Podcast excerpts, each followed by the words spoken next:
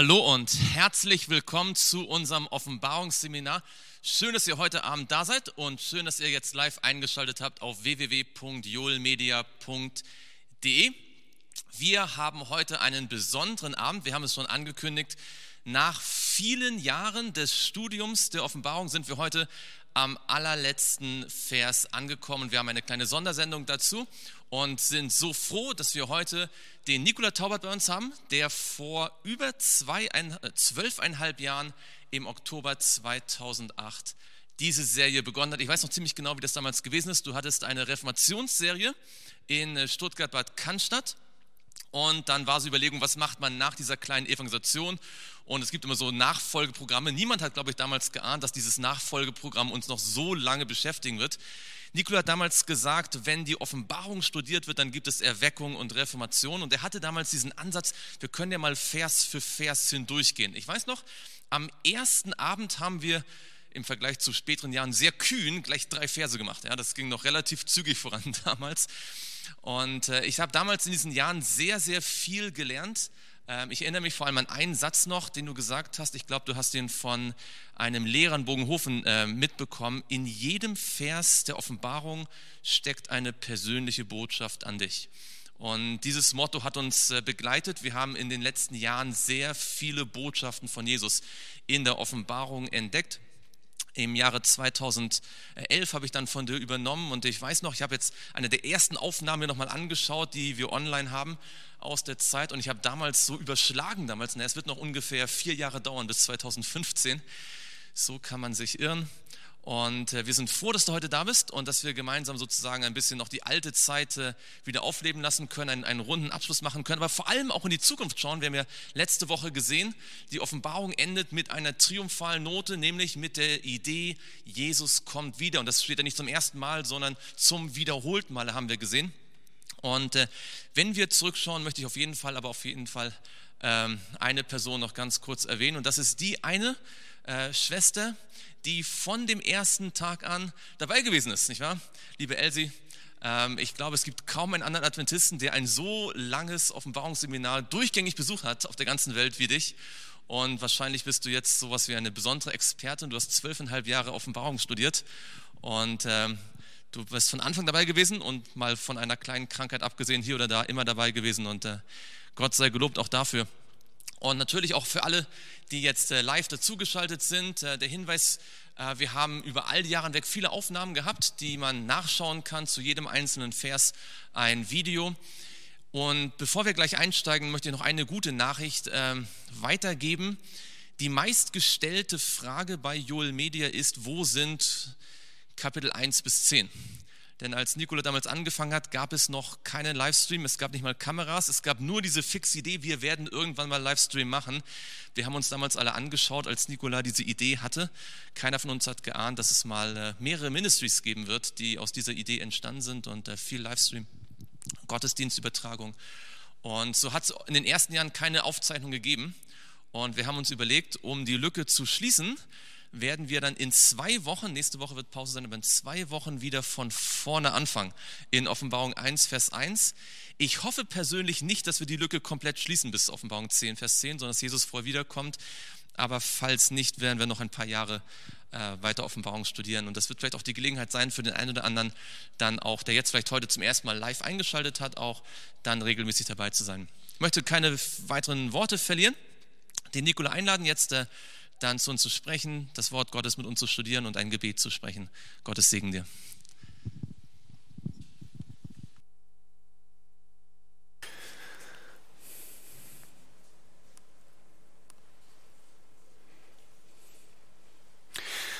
Vielen Dank, Christopher. Es ist äh, nicht nur eine Floskel, wenn ich jetzt sage, es ist mir eine besondere Freude, dass ich gemeinsam mit euch hier und mit all denen, die jetzt mit uns verbunden sind im Geist und in der Wahrheit, ähm, ja, heute mit euch gemeinsam diesen wunderbaren Abschluss machen darf in der Offenbarung Kapitel 22, Vers 21.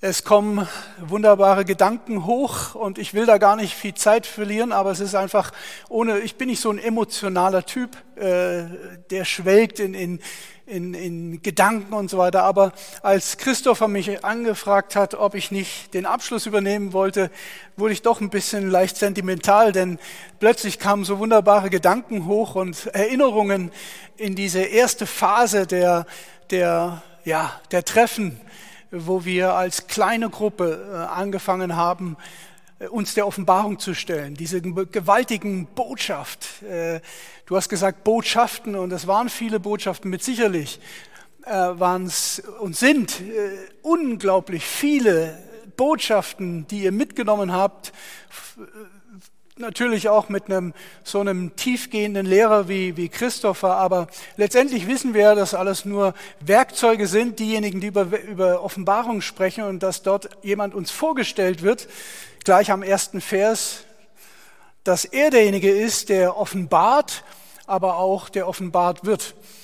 Und äh, das hört sich spannend an, das jetzt nochmal loszugehen und bis ins Kapitel 10 und wer weiß, welches Timing Jesus hat mit seiner Wiederkunft, Kapitel 10, wenn wir wissen, dass dort derjenige steht, der Engel Christus selber, der auf dem Meer und auf dem Land steht, der seine rechte Hand erhebt und schwört bei dem, der, bei dem keine Wandlung ist und sagt, es soll hinfort keine Zeit mehr sein. Wer weiß, Christopher, vielleicht hast du so ein Top-Timing mit Jesus zusammen, dass wenn ihr an das Kapitel kommt, wo Jesus dort steht und schwört, es wird keine Zeit mehr sein, dass zu dieser Zeit Jesus kommen wird in Kraft und Herrlichkeit. Wer weiß.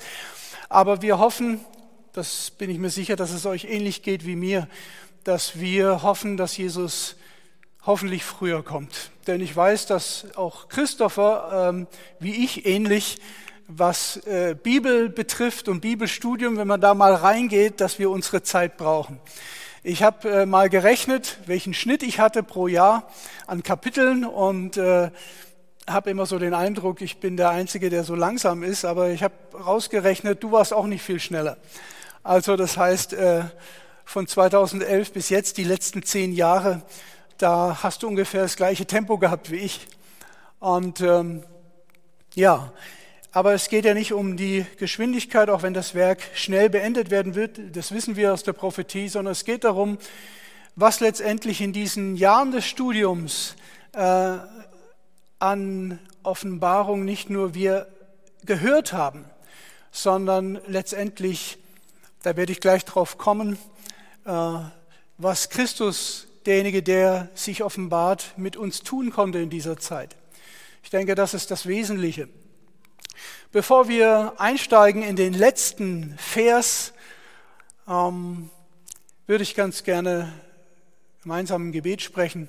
Ich lade uns ein, dass wir unser Haupt neigen wo immer wir sind oder niederknien und ähm, gemeinsam unsere Stimme erheben zu unserem Schöpfer. Herr Jesus Christus, wir beugen uns vor dir, der du der Anfänger und der Vollender bist unseres Glaubens. Herr, es ist die Zeit so schnell vergangen und viele Gesichter und viele, die hier sind und auch uns zugeschaltet sind, vermute ich, waren bei den Anfängen dabei. Es war ein kleiner Anfang. Aber du lässt uns wissen, auch in der Bibel durch den Propheten Jesaja, dass wir nicht die, Anfänge, die kleinen Anfänge äh, übersehen sollen und versäumen sollen, sie ernst zu nehmen. Denn auch dein Werk hat auf dieser Erde begonnen mit einem kleinen Kreis von Menschen, mit deinen Jüngern, die dir gefolgt sind auf Schritt und Tritt. Herr, wir wollen dir danken für alles Gute, was du getan hast in den letzten Jahren, für die vielen Entscheidungen, die getroffen wurden und für die wunderbaren Erkenntnisse über dich und deinen Plan, den du hast mit uns und dieser Welt. Herr, wenn wir jetzt in diesen letzten Vers einsteigen, vorerst, dann wollen wir dich bitten, wie es schon immer geschehen ist, dass du dich offenbarst, auch in diesem Vers.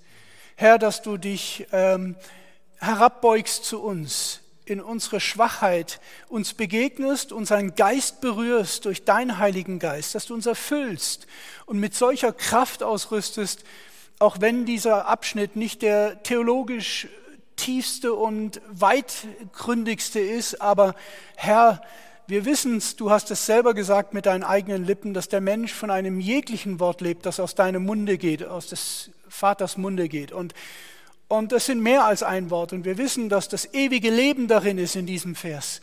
Und wir bitten dich jetzt, dass du dich offenbarst in deiner ganzen Schönheit und in deiner ganzen Kraft und danken dir, dass du mit uns bist hier in diesem Raum und auch dort, wo jeder sich jetzt beugt vor dir und dieselbe Bitte hat, dass du dich ja zu uns begibst und wie du versprochen hast, wo zwei oder drei versammelt sind, auch tatsächlich mitten unter uns bist und zu uns sprichst, sodass wir deine Stimme hören und nicht die, die aus meinen Stimmbändern kommt. Und wir danken dir herzlich dafür, dass du uns erhörst. Amen.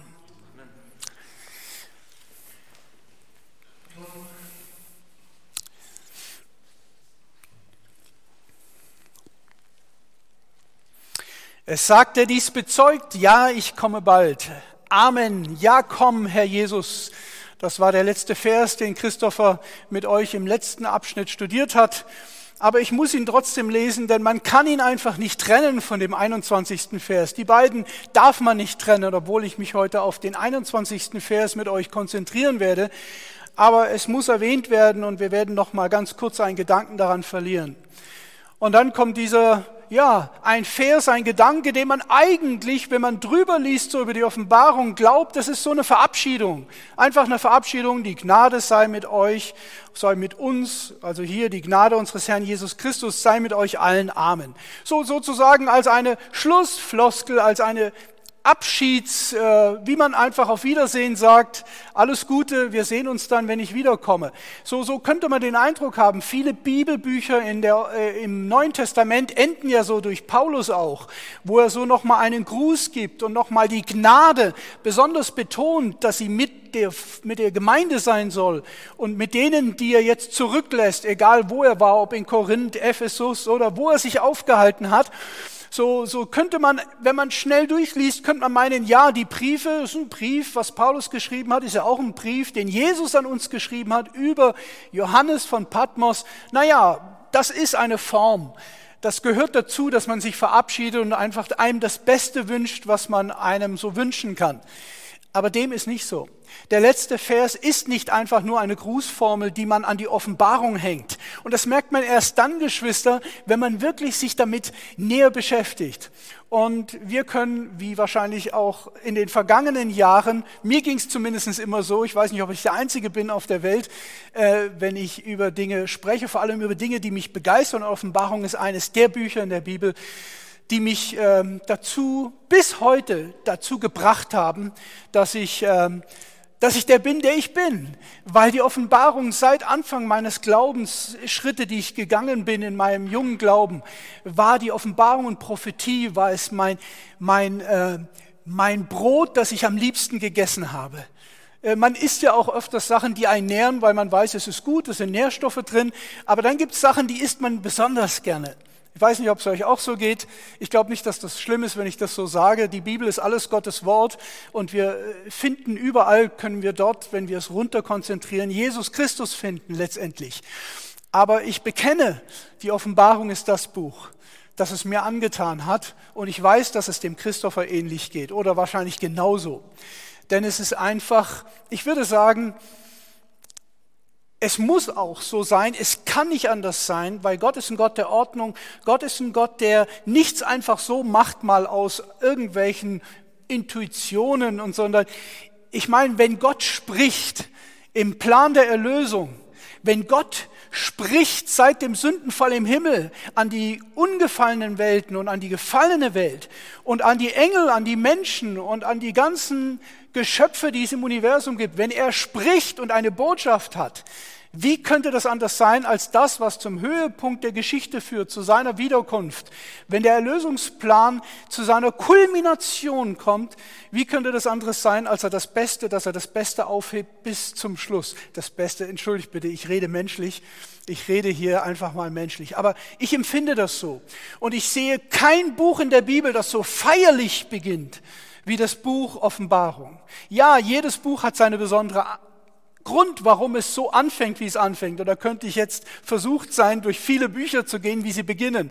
Aber wenn man nur an das erste Buch denkt, an das allererste Buch, wo es heißt, im Anfang schuf Gott Himmel und Erde, dann ist das auch was Feierliches, denn Gott fällt, fängt nicht an mit Argumentation und fängt nicht an mit Beweisführung, sondern er offenbart sich als der Schöpfer mit dem ersten Wort schon, mit dem ersten Satz. In der Offenbarung dieser feierliche Satz, und damit begann ja auch 2000, du sagst acht, ich dachte, das wäre neun, aber du, ich glaube, du hast recht, es war 2008, ähm, begann diese aufregende Studie mit diesem ersten Satz. Die Studienreise durch die Offenbarung, Vers für Vers. Und was damals mit zunächst einigen wenigen Personen ja begonnen hat, ich habe es schon erwähnt, ist mittlerweile, ich glaube, das muss man auch erwähnen, und darf man erwähnen, ist mittlerweile zu einem großen virtuellen Studiengemeinschaft geworden. Ich habe keine Ahnung, ich habe in den letzten Jahren mich da nie, eingeschaltet. Ich war also reingeschaltet hier in dieser Veranstaltung. Ich habe da oder dort, wo mir die Zeit blieb, habe ich mal reingeschaut und mir Fetzen mitgenommen, die mir auch zum Teil gut getan haben und mir geholfen haben, mein Horizont auch weiter äh, zu entwickeln. Aber äh, es ist äh, rein zahlenmäßig ist es natürlich in unserer virtuellen Zeit auch erwähnenswert, dass aus diesem kleinen, aus dieser kleinen Gruppe, die physisch, ich würde sagen analog zusammenkamen, damals in der Gemeinde Cannstatt, ist heute, ich habe keine Zahlen, aber bestimmt eine Studiengemeinschaft geworden von vielen hunderten Menschen äh, im deutschsprachigen Raum verbreitet. Und das ist wunderbar. Dafür wollen wir Gott danken und die Ehre geben. Und ja, und äh, ganz zu schweigen davon, was, was alles passiert ist in den letzten Jahren, da, was der Geist bewirken konnte in den vielen einzelnen Leben einzelner Personen. Wir haben den Überblick darüber nicht, aber es gibt einen, der weiß, was dieses Studium in den letzten Jahren bewirkt hat. Und die Ewigkeit wird es erst offenbaren, ich will nicht dramatisch werden, aber die Ewigkeit wird es erst offenbaren, was, was in, solch einer, in solch einer Ausdauer, was das Resultat ist von, von dem Dranbleiben. Und das ist ja so eigentlich das Uradventistische äh, unseres Glaubens, dass wir wissen, wir sollten so Leute sein und wir sind hoffentlich Leute, die das Ausharren haben, die da drunter bleiben unter dem Wort. Und ihr wisst das. Ich will daraus jetzt keine Predigt machen, aber ihr wisst das, was da steht in Offenbarung 14, Vers 12. Dass da steht, hier ist das Ausharren oder äh, in meiner äh, Lutherbibel oder hier ist die Geduld, sagt der Luther, die Geduld der Heiligen und dieses Hypomone, dieses im Griechischen, dieses drunterbleiben unter dem Wort Gottes. Das ist das, was diese Veranstaltung, ach, ich, ist ein schlecht, schreckliches Wort, Veranstaltung, was dieses Studium seit Jahren, muss man sich vorstellen, seit zwölf Jahren geprägt hat, drunter zu bleiben. Und Else, wenn ich dich anschaue, äh, wenn du siehst jetzt nicht unbedingt, wenn man dich sieht und nicht kennt und kennenlernen würde, du würdest vielleicht nicht äh, auf den ersten Blick aussehen als das, was man sich vielleicht in der Bibel darunter vorstellt, unter den Glaubenshelden. Männer mit Bärten, mit weißen Bärten, mit würdigen Ausdruck und weiß ich nicht was. Aber du gehörst zu einem dieser Glaubenshelden, Else. Denn ähm, das, was in dich hineinging in den zwölf Jahren und du konsequent dran geblieben bist, ist letztendlich der Beweis von Offenbarung 14, Vers 12, dass das das Wesen ist der Adventbewegung, dran zu bleiben, drunter zu bleiben unter dem Wort Gottes. Und das ist wunderbar. Ich freue mich darauf, wenn in der Ewigkeit das alles offenbar wird, was durch, durch den Heiligen Geist er wirken konnte, durch, durch äh, Männer wie Christopher und äh, ja, und das, was ihr dadurch äh, empfangen habt. An diesem Dienstagabend, ich weiß es noch, es war ein Dienstag, an diesem Dienstagabend vor zwölf Jahren, vor ein bisschen mehr als zwölf Jahren, begann alles, liebe Geschwister, mit diesem einen einzigen Satz. Dies ist die Offenbarung Jesu Christi, die ihm Gott gegeben hat, zu zeigen, was in Kürze geschehen soll. Und schon damals waren wir von denen, die ich kannte, und ich kann von mir nur sprechen, von denen, die ich weiß, äh, Gemeindeglieder, Brüder, Schwestern, wir hatten viele Besucher auch immer mal. Es waren nicht nur Gemeindeglieder aus der damaligen Cannstatter Gemeinde, sondern es kam immer wieder von Stuttgart, von überall kamen Leute dazu und es ging und kam und ging. Aber es gab so eine Gruppe, die blieb dran, immer. Und manche sind verstorben darunter. Ich weiß, es sind liebe Geschwister, die treu mit dir zusammen, ich denke an Samuel und an andere äh, gestandene, gestandene Adventisten, die unter dem Studium der Offenbarung äh, zur Ruhe gelegt worden sind. Und jetzt da warten, in der Erde darauf warten, dass derjenige, der die Stimme erhoben hat und gesagt hat, dies ist die Offenbarung, der Johannes auf Patmos begegnet ist und ihn an einem Sabbat, an einem ganzen Sabbat die ganze Offenbarung äh, äh, offenbart hat, wartet, bis diese Stimme sie aus dem Grab rufen werden. Was für eine Freude wird das sein? Ja, dies ist die Offenbarung Jesu Christi. Das war der Anfang. Das war der, das war der Satz, der alles eröffnet hat. Und es ist nicht nur ein Eröffnungssatz, sondern es ist letztendlich die Offenbarung selbst dieser Satz. Denn darum geht's. Das ist alles, worum es geht in dem ganzen Buch der Offenbarung. Darum geht es in jedem Kapitel. Darum geht es in jedem Satz und jedes Wort ist, ist getränkt von diesem Satz. Dies ist die Offenbarung Jesu Christi. Und wir alle waren damals, ich weiß es und so ist es heute noch, damals waren wir schon getränkt und, und erfüllt mit dieser Hoffnung, dass Jesus sein Versprechen bald einlöst. Und wie er sagt und wie er es ja mehrfach wiederholt im letzten Buch äh, der Offenbarung, bald in den Wolken des Himmels kommt. Ich weiß, dass es nicht nur mir so geht. Das ist das, was mich am Leben erhält. Das ist das, was mich manchmal vor Verzweiflung äh, nicht durchdrehen lässt, vor allem in dieser irren Zeit wie jetzt. Das ist das, was mir letztendlich, das ist das, der Diesel in meinem Motor oder nenn es wie du willst. Ich weiß nicht, wie es dir geht. Es gibt viele wunderbare Erkenntnisse, die Gott uns geschenkt hat. Es gibt vieles, was ich in den letzten Jahren, sei es als Prediger oder jetzt als Evangelist und, und Missionar äh, oder auch nur als Gemeindeglied, als Nachfolger Jesu, gibt es so viele Dinge, die Gott in uns hineingelegt hat, an Samen, die aufgegangen sind, die uns erfüllen, die uns geprägt haben, die unseren Charakter geformt haben. Aber keine einzige Wahrheit hat mich in meinem meinen letzten 30 Jahren, seit ich getauft bin, ich darf es kaum erzählen, 30 Jahre, mir kommt das vor wie ein paar Jahre. Und äh, äh, war das die Wahrheit schlechthin, die mich immer wieder aufgerichtet hat, die mir immer wieder die Kraft gegeben hat. Dies ist die Offenbarung Jesu Christi. Wer möchte im Angesicht der gegenwärtigen Ereignisse und zunehmenden Einschränkungen der Freiheit nicht rufen, ja, komm, Herr Jesus, komm bald. Ist es nicht so? Mir geht das so.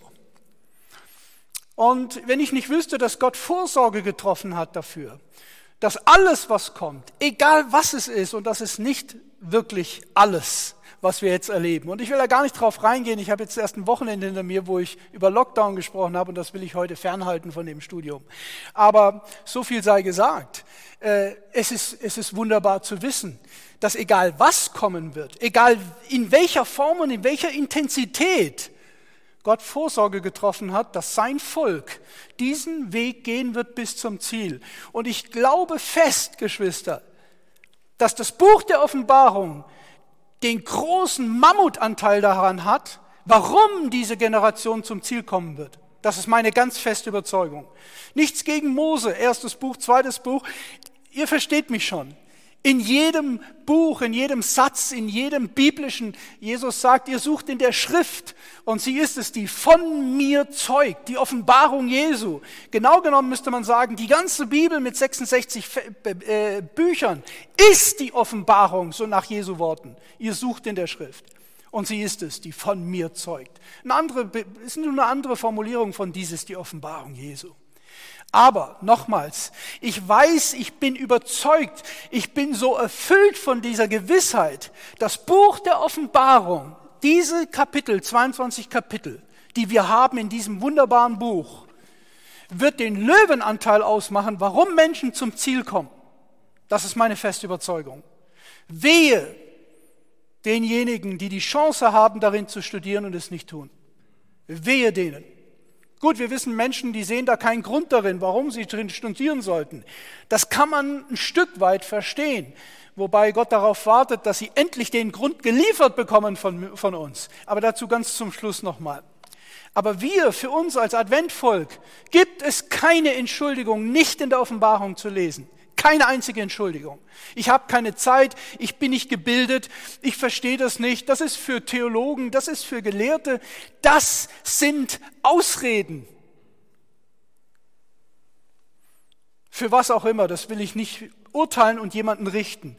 Ob es Faulheit ist, Bequemlichkeit oder der Fernsehen oder sonst irgendwelche Dinge. Aber es sind Ausreden. Ein Adventist kann nicht sagen, ich habe keine Zeit in der Offenbarung zu lesen oder das ist mir zu hoch. Denn es steht in der, oh, jetzt müssten wir wieder vorne an, das machst du ja, dass du wieder von vorne anfängst. Da steht's doch in Vers 3. Es steht doch drin. Selig sind, die da lesen, die da hören und die da behalten die Worte, die in diesem Buch geschrieben sind, denn die Zeit ist nahe. Steht doch drin. Keiner hat die Ausrede zu sagen, ich kann das nicht verstehen. Es ist eine Offenbarung mit sieben Siegeln. Nein, es, Christoph hat sein Bestes getan, um euch zu zeigen, es ist verständlich. Es ist verständlich und man bräuchte noch nicht mal Christopher dazu. Entschuldigung. Aber man bräuchte niemanden dazu. Denn es ist die Offenbarung Jesu Christi die er seinen Knechten, dem Engel und der Engel dem Knecht gegeben hat. Aber trotzdem danke, dass du so lange durchgehalten hast. Auch wenn es Jesus ist, aber Jesus hat auch seine Werkzeuge. Das steht ja auch in den Gemeinden drin. Was bleibt zu sagen nach jahrelangem Forschen, habe ich mir überlegt. Als ich mich hingesetzt habe und gebetet habe, lieber Gott, ein Vers, der letzte Vers, ich würde so gerne wissen, so kein Vorspulen, ein bisschen vorspulen und dich sehen können. Was würdest du sagen? Das ist natürlich eine hohe Erwartung, aber das war ein Stück weit meine Haltung im Gebet. Jesus, wie würdest du das Buch abschließen? Du bist ja der, der offenbart. Was würdest du sagen? Wie würdest du, wie würdest du die Sache zusammenfassen, diesen Vers? Wo würdest du, welche Texte würdest du ansprechen? Wo würdest du einhaken? Wo würdest du drüber gehen, weil es sowieso schon gesagt wurde? Und ich habe gebetet, dass Gott mir doch bitte Weisheit schenkt. Und ich hoffe, dass ein Stück weit das, was wir jetzt studieren, auch nicht das ist, was ich mir überlegt habe, sondern wenn es auch nicht zu tief gehen wird an Theologie, aber der wichtigste theologische Aspekt der Offenbarung hoffentlich unterstrichen wird, nämlich dass Jesus Christus sich offenbart. Aber was bleibt zu sagen nach jahrelangem Forschen in einem Buch, von dem es in den Zeugnissen heißt, dass dessen Studium die Gemeinde zu einer Erweckung führen würde?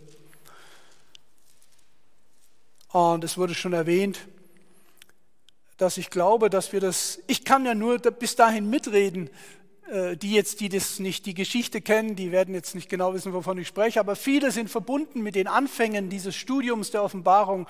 Und ich kann bezeugen vor Gott und vor euch bezeugen, dass wir erlebt haben, damals, als wir begonnen haben, zumindest soweit ich den Überblick haben kann darüber, wir hatten Erweckung erlebt als Gemeinde. Und dieses Studium und das, was wir zusammen studiert und, und angenommen haben, hat uns durch Höhen und durch Tiefen getragen in der Zeit der, äh, der Anfänge, würde ich mal sagen. Und das können viele bezeugen, die das erlebt haben. Aber ja, unerheblich, wie lange wir, du an diesem Studium jetzt teilgenommen hast, meine Frage an dich ist, würdest du sagen, dass du Erweckung erlebt hast? Denn darum geht's ja nicht. Es geht ja nicht, darum geht's. Es geht nicht darum, was Ellen White in ihren Zeugnissen, übrigens im Band 6, Seite 61, was sie sagt. Und viele können nicken und sagen, Amen, ja, das schafft Erweckung in der Gemeinde. Toll. Das ist nicht die Frage. Denn dass das so ist, äh, glauben wir, dass sie inspiriert ist und dass da kein Zweifel dran ist, dass dieses Buch Erweckung schafft.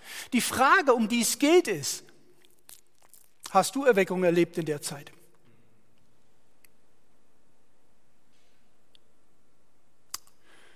Und was du sagtest, Christopher, vorher ähm, mit dem Bruder Jos, den wir hatten, der uns die Offenbarung unterrichtet hat und ähm, und mir sehr viel mitgegeben hat in meinem Leben. Es ist tatsächlich so. Was nützen dir all die Tiere? Was nützen dir all die Erkenntnisse, wenn du nicht ihn selber reden hast hören? Wenn wir nicht selber die Stimme Jesu gehört haben. Und es hört sich so pastoral, predigtmäßig an, haben wir die Stimme. Aber so ist es.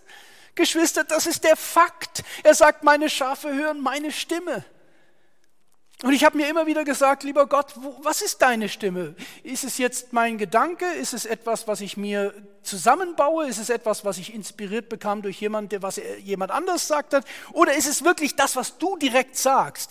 Und wenn jemand dranbleibt und diesen Anspruch hat und nicht locker lässt und dranbleibt, drunter bleibt unter dem Wort, wird er offenbart, wird ihm offenbart, dass Jesus sprechen kann er will nichts lieber, Jesus, als zu sprechen. Es ist der Grund, warum er auf die Welt kam. Es ist das Wort. Er nicht nur, dass er spricht, sondern er ist so sehr mit seiner Botschaft verbunden, Jesus, dass er gleich das Wort genannt wird. Versteht ihr? Es ist nicht nur, dass es heißt, und Jesus kam und sprach,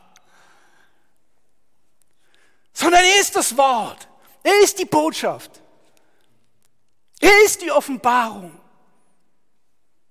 Und das ist so wunderbar. Und das müssen wir erleben. Wir müssen selber hören, was der Geist der Gemeinde sagt. Und letztendlich wissen wir, was der Geist sagt aus Johannes 16, ist ja nichts anderes, dass er sagt, er wird kommen, der Tröster, und er wird euch in alle Wahrheit führen. Er wird nicht aus sich selbst sprechen, sondern er wird von dem meinen nehmen und euch verkünden. Also was wieder? Wieder das Gleiche, die Offenbarung Jesu. Jeder Gedanke, den der Geist uns vermittelt, in den letzten Jahren vermittelt hat und weiter vermitteln wird, ist nichts anderes als die Offenbarung Jesu Christi. Letztendlich könnte man fast sagen, ohne dass ich jetzt übertreiben will, die Offenbarung Jesu ist kein Buch. Alles, was du findest in der Schrift, alle Hinweise, jede Theologie, jede Erkenntnis, die ich gesammelt habe in den letzten Jahrzehnten in meinem Studium, in meinem Dienst, in meinem persönlichen Andachtsleben, wenn ich einen Strich drunter mache, würde darunter rauskommen, das ist die Offenbarung Jesu Christi. Und wenn das nicht der Fall ist, frage ich mich, ob wir mit der Bibel richtig umgehen. Und was würde geschehen, wenn tatsächlich die Bibel jetzt in dieser prophetischen Zeit, wenn die Offenbarung genommen werden würde und es würde in jeder Botschaft, die wir präsentieren, würde drunter stehen, würde, könnte man rausringen, das ist die Offenbarung Jesu Christi gewesen. Was würde passieren, wenn wir die Leute einladen zu Vorträgen, zu Prophetie-Evangelisationen und die Leute würden nach Hause gehen und würden sagen, das war eine Offenbarung Gottes. Das ist der Sinn der Offenbarung dass Menschen zu dieser Erkenntnis kommen. Und wenn sie nicht zu dieser Erkenntnis kommen, machen wir etwas falsch mit der Offenbarung. Dann pfeif auf die Tiere und auf das Papsttum oder sonst irgendjemanden. Das hört sich jetzt so, gewalt, so, so ein bisschen, tut mir leid, aber es ist so.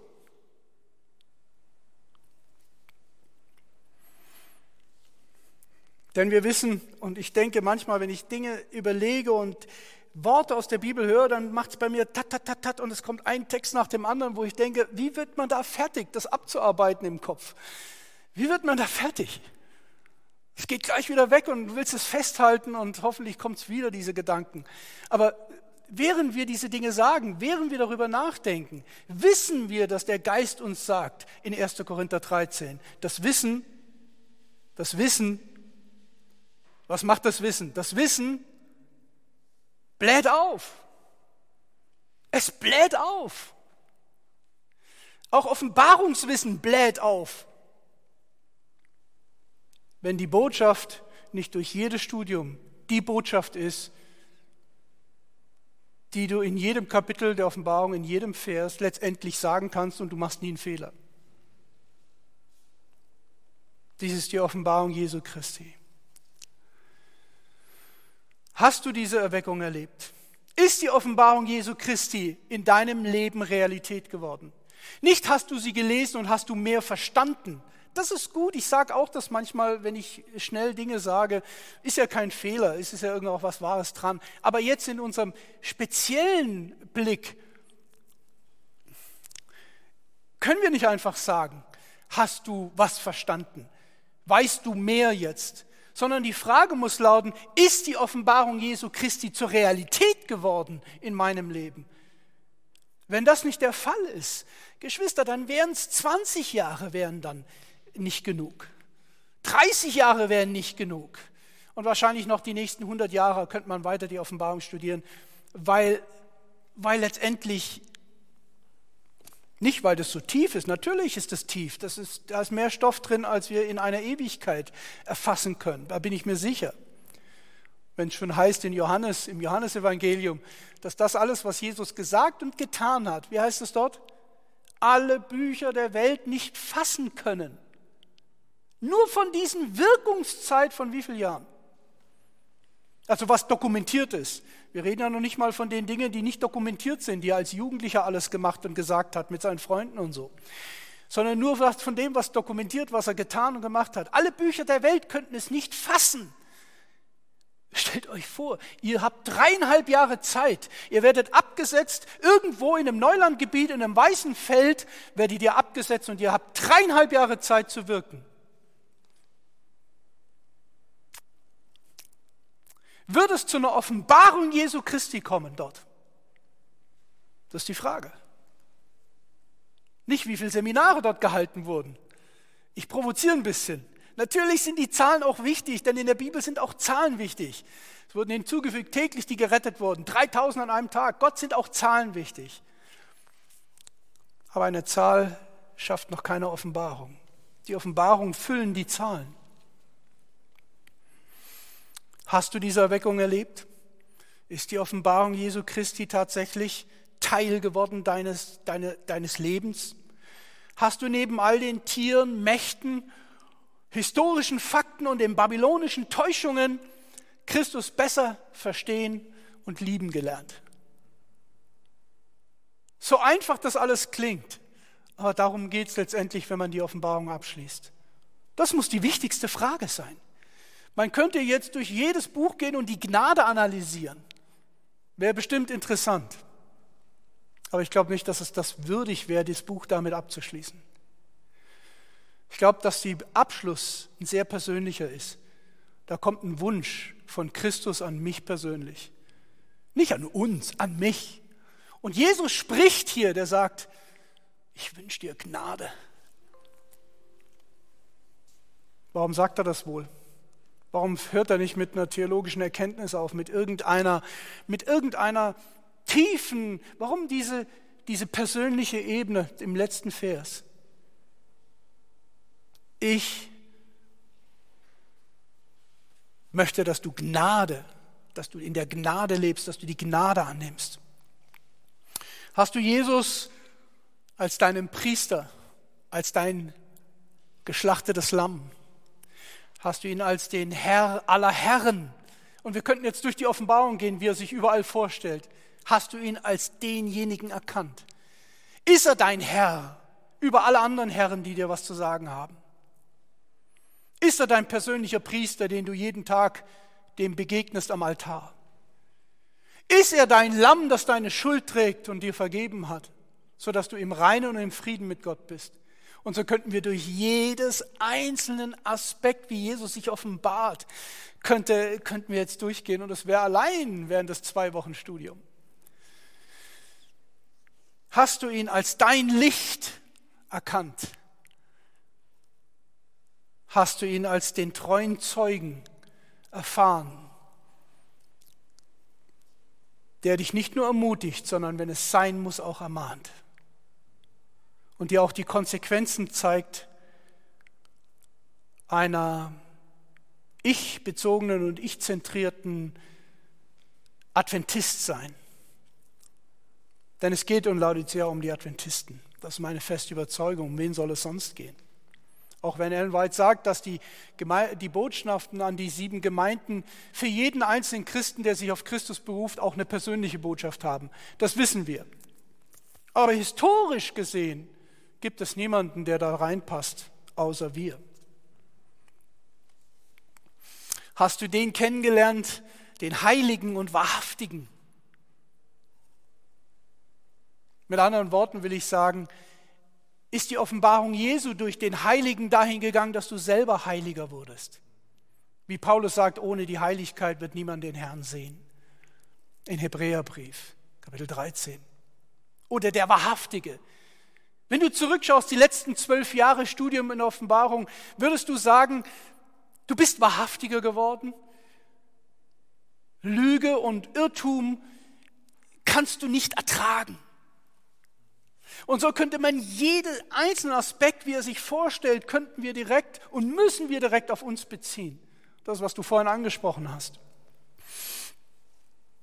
Hat dich das Studium der Offenbarung, egal wie lange wir studieren, motiviert, ein Überwinder zu sein? Oder soll ich erst mal sagen, sein zu wollen? Das Sein ist nochmal ein ganz anderes Thema. Ich muss erst mal theologisch die Hürde überwinden, dass ich einer sein will.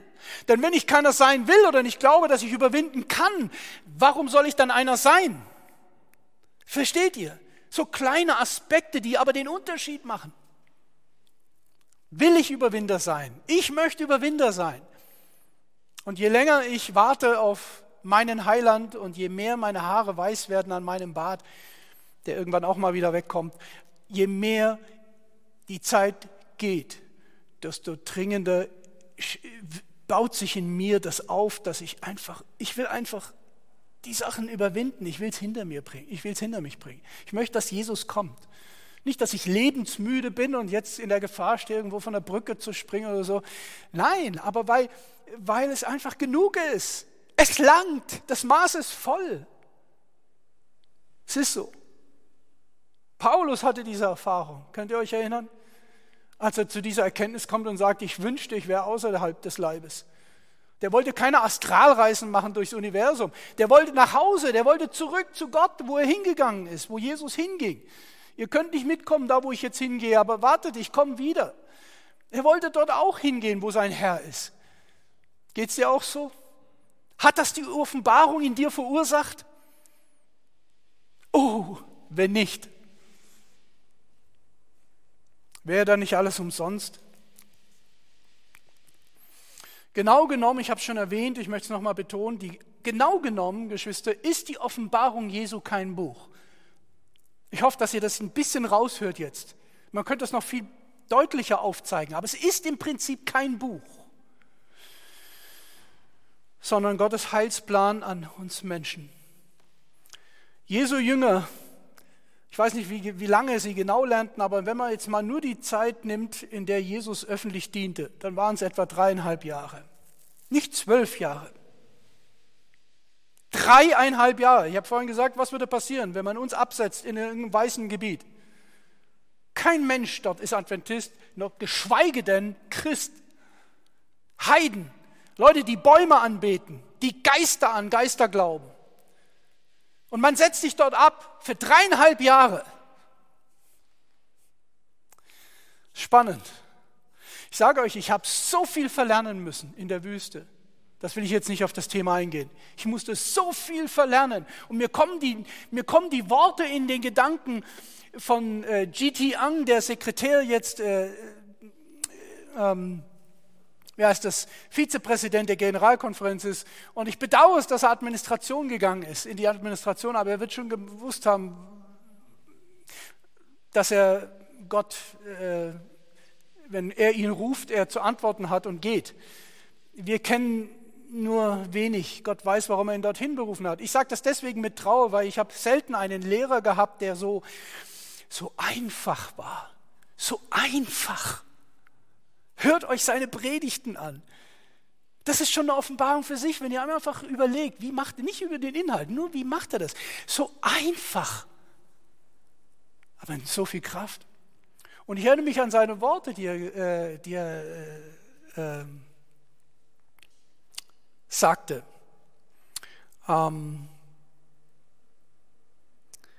in, vor allem in einem Fach, das er unterrichtet hatte. Und er sagte, als wir drin saßen alle, und wir waren ja alle Prediger schon quasi, es waren ja nicht jetzt irgendeine Missionsschule, wir hatten alle irgendwie, außer ich war einer, der am wenigsten Erfahrung hatte, ich ging nach dem Studium gleich dorthin, aber wir hatten Leute drin, die hatten schon jahrelang Erfahrung und so. Und er saß dort vorne vor uns und er sagte, einer der ersten Sätze, sagte er, ihr werdet in meinem Fach nichts lernen. Dachte ich, naja, das ist ein Sprücheklopfer. Fängt ja gut an. Aber er hat es gehalten, was er versprochen hat. Das war unfassbar. Der hat uns zweieinhalb Monate, das war so ein ganzer Term, der hat uns zweieinhalb Monate nur mit uns studiert, wie Jesus gepredigt hat und was Jesus gesagt hat. Nichts anderes. Nicht, was der Gelehrte gesagt hat, wie der, was der geschrieben hat über homiletisches Predigen und wie man exegetisch predigt. Das hat er einfach die ganze Literatur weggelassen. Der hat einfach mit uns die Bibel aufgeschlagen und hat zweieinhalb Monate nur studiert, wie hat Jesus gesprochen, warum hat er so geredet, warum setzt er diesen Gedanken dahin, warum nicht später und so weiter. Das war eine Offenbarung. Und es gibt vieles, was wir zu verlernen haben. Die Jünger waren dreieinhalb Jahre mit ihm zusammen. Dreieinhalb. Denkt daran, das Studium der Offenbarung, wenn man es richtig macht, steht der Gemeinschaft mit Jesus nur in einem Punkt nach, nur in einem einzigen Punkt. Und das ist, dass er nicht physisch anwesend ist. Das ist der einzige Punkt. Und der ist noch nicht mal ein Nachteil, weil Jesus selber sagt zu Thomas, Thomas, du glaubst, weil du siehst? Selig sind die, die nicht sehen und dennoch glauben. Das heißt, das Sehen mit Jesus zusammen zu sein, konnte ein Riesenhindernis sein, wie Leute wie Judas. Ich meine, der sieht aus wie wir, der redet wie wir, der hat Bartwuchs wie wir, der muss müde, der wird müde wie wir, der muss schlafen wie wir, der kann traurig werden. Ich meine, so weit sind wir doch nicht voneinander entfernt, oder? Das kann gewaltige Nachteile haben. Wir denken immer, ach, wer Jesus? Ich habe selber die Gedanken schon gehabt, wenn ich gebetet habe, Jesus, gib mir drei Minuten. Drei Minuten an deinem Schoß. Leg deine Hand auf mich und sag mir einfach nur, was ich zu tun habe. So im Schnellformat, sag mir einfach, was ich zu lassen und zu tun habe und so weiter. Gott hat mich bisher nie überhört. Ich habe schon ein bisschen anders formuliert, aber ich habe schon mehrere solche Gebete gehabt in bestimmten Situationen. Vielleicht du auch. Jesus hat mein Gebet nie erhört. Er kam nie drei Minuten kurz auf Stippvisite. Und doch kam er. Aber so wie er es versprochen hat. In seinem Wort. Ich bin bei euch alle Tage bis an der Weltende. Ist das eine Lüge? Hast du ihn gesehen? Hast du ihn angefasst? Die Offenbarung Jesu ist nicht analoger Natur. Die Offenbarung Jesu ist im Wort, hat er sich ausgesucht, uns zu begegnen. Und wir waren eine Gemeinde, wir waren eine Gemeinde des Wortes. Ich kann das von damals Cannstatt bezeugen, in den Jahren, in denen Gott uns die Zeit zusammengeschenkt hat. Wir haben versucht, nach besten Möglichkeiten eine Gemeinde des Wortes Gottes zu sein. So entstand dieses Podium hier. Das war die Botschaft, die alle sehen sollen mit diesem Podium. Die Gemeinde ist auf die Bibel gegründet. Und der Prediger, der da vor dem Podium steht, muss sich erinnern daran, wenn er predigt, dass er vor sich eine große Bibel hat. Und wehe ihm, wehe ihm, er spricht nicht schriftgemäß. Das ist der Grund, warum dieses Podium existierte oder ins Leben gerufen wurde. Aber dreieinhalb Jahre mit Jesus zusammen und wir denken, ach, das ist das, ach, wenn wir das auch haben könnten. Ich möchte euch, ihr wisst ja, aber wenn ihr Johannes 1, Vers 14 aufschlagt, da waren sie noch nicht mal dreieinhalb Jahre mit ihm zusammen. Das war an den Anfängen seines Dienstes. Ich weiß es nicht genau, die Bibel sagt es nicht, wie lange sie schon mit ihm zusammensaßen, zusammen aßen, zusammen unter einem Dach schliefen. Ich weiß es nicht. Aber es waren noch keine dreieinhalb Jahre. Zu welchem Schluss kommen sie? Wir sahen seine Herrlichkeit, eine Herrlichkeit, Vers 14, als des eingeborenen Sohnes vom Vater voller was? Voller? Voller? Gnade. Sie war nur kurz mit ihm zusammen. Aber was sie entdeckten war plötzlich die Herrlichkeit Gottes in diesem Menschen, den andere nannten, ach, das ist doch, das ist doch Jesus aus Nazareth.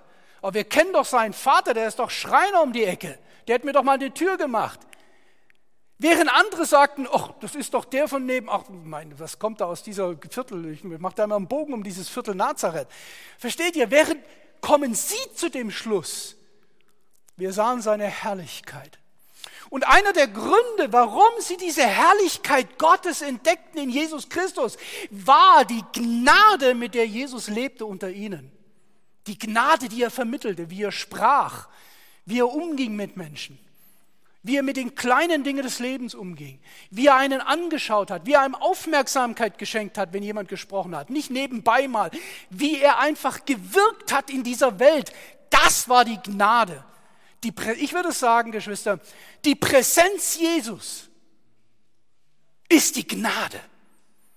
Uns kann keine größere Gnade widerfahren, persönlich und als Gemeinde, als dass Jesus in unserer Mitte ist. Und wehe, Jesus ist nicht in unserer Mitte. Wir werden enden in einer menschenorientierten Pseudoreligion. Von mir aus auch eine adventistische Pseudoreligion. Das ist die Gnade. Das ist die Gnade, von der die Jünger sprachen.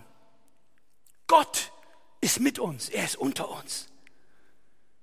Das ist die Botschaft in der Offenbarung schon im ersten Kapitel, wo Jesus unter den Leuchtern wandelt. Was will er damit sagen? Er kontrolliert alle, ob sie es richtig machen. Seine Botschaft ist, ich bin bei euch, ich bin in eurer Nähe, ich bin nicht irgendwo und sage euch, was ihr zu tun habt. Ich bin mitten unter euch, Immanuel. Er wandelt unter den Leuchtern. Wir sahen seine Herrlichkeit. Eine Herrlichkeit als eingeborenen, einzigartigen Sohnes vom Vater, voller Gnade und Wahrheit.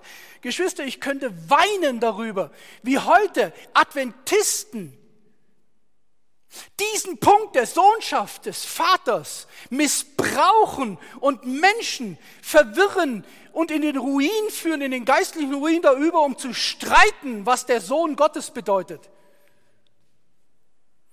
den wahren Jesus. Mir kam jemand und hat mir gesagt, ich habe den wahren Jesus entdeckt. Danke, das habe ich auch damals vor 30 Jahren.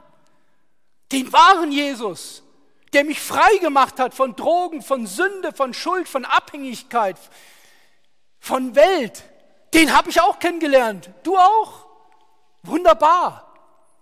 Und mein Jesus ist ewig, der hat keinen Anfang weil ich mich unter das Wort stelle in Kolosser Kapitel 1, weil dort steht, es ist alles durch ihn geschaffen und alles zu ihm hingeschaffen. Geschwister, hört auf damit, falls du hier zuguckst und einer von ihnen bist. Hört auf damit. Die Gemeinde ist keine Gymnastikhalle für theologische Bewegungen und Zerrübungen. Die Gemeinde ist, ist ein Schiff, ein Rettungsschiff, wo Leute reingeholt werden, die ertrinken, die am Ende sind. Die Gemeinde ist nicht dazu da, Recht zu haben und die Gemeinde zu sagen, was sie alles falsch macht. Das macht Jesus. Jesus ist der Herr der Gemeinde, er ist das Haupt der Gemeinde. Er ist derjenige, der unter Kontrolle ist und das zeigt er auch. Er wandelt unter seiner Gemeinde. Wie oft habe ich Leute gehört, gehört ich habe es aufgehört zu zählen die mir gesagt haben und Ellen White zitiert haben, schau, hier steht's, Jesus ist nicht unter der Gemeinde Laodicea. Er wandelt nicht unter ihnen. Steht da zwar nicht so, ich habe es jetzt gerade ein bisschen modifiziert. Er ist nicht unter ihnen. Ach so? Wo steht es? Offenbarung wo? Offenbarung Kapitel wie viel? Vers wo steht, dass er nicht da ist? Ich kenne nur, dass er sagt, er wandelt unter seinen sechs Gemeinden. Mitten unter seinen sechs, unter den sechs Leuchtern. Stimmt das?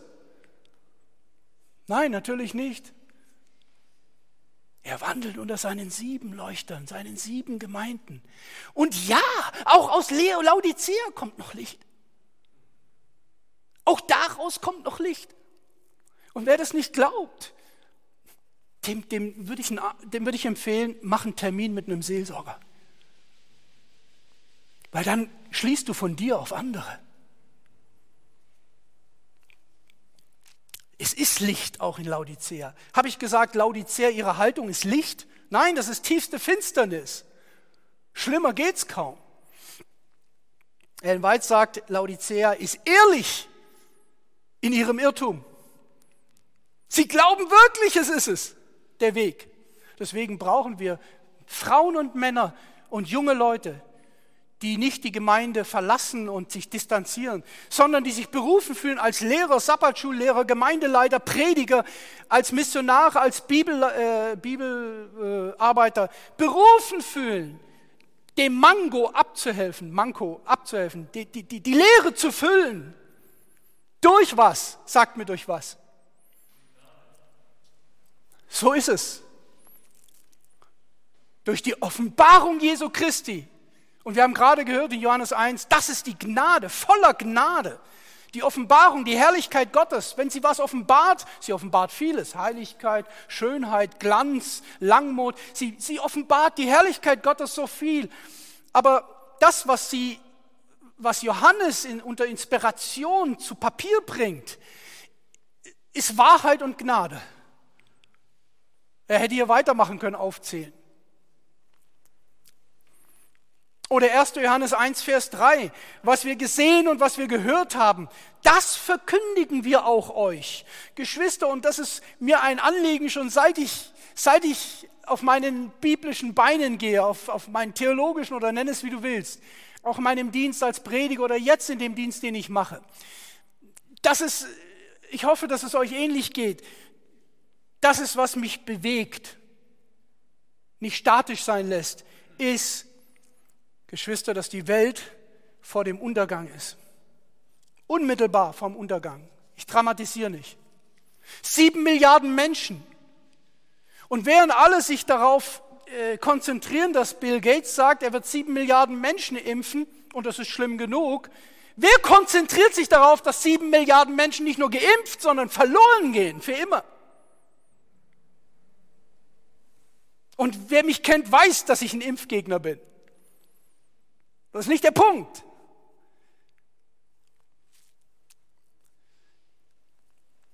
Ich erinnere mich an ein Zitat, das ich letzte, am vorigen, äh, diesem vergangenen Wochenende in dieser Evangelisationswochenende benutzt habe. Ich kann es jetzt, ich will es jetzt nicht suchen, aus meinem Gedächtnis, wo Ellen White aus dem äh, großen Kampf schreibt.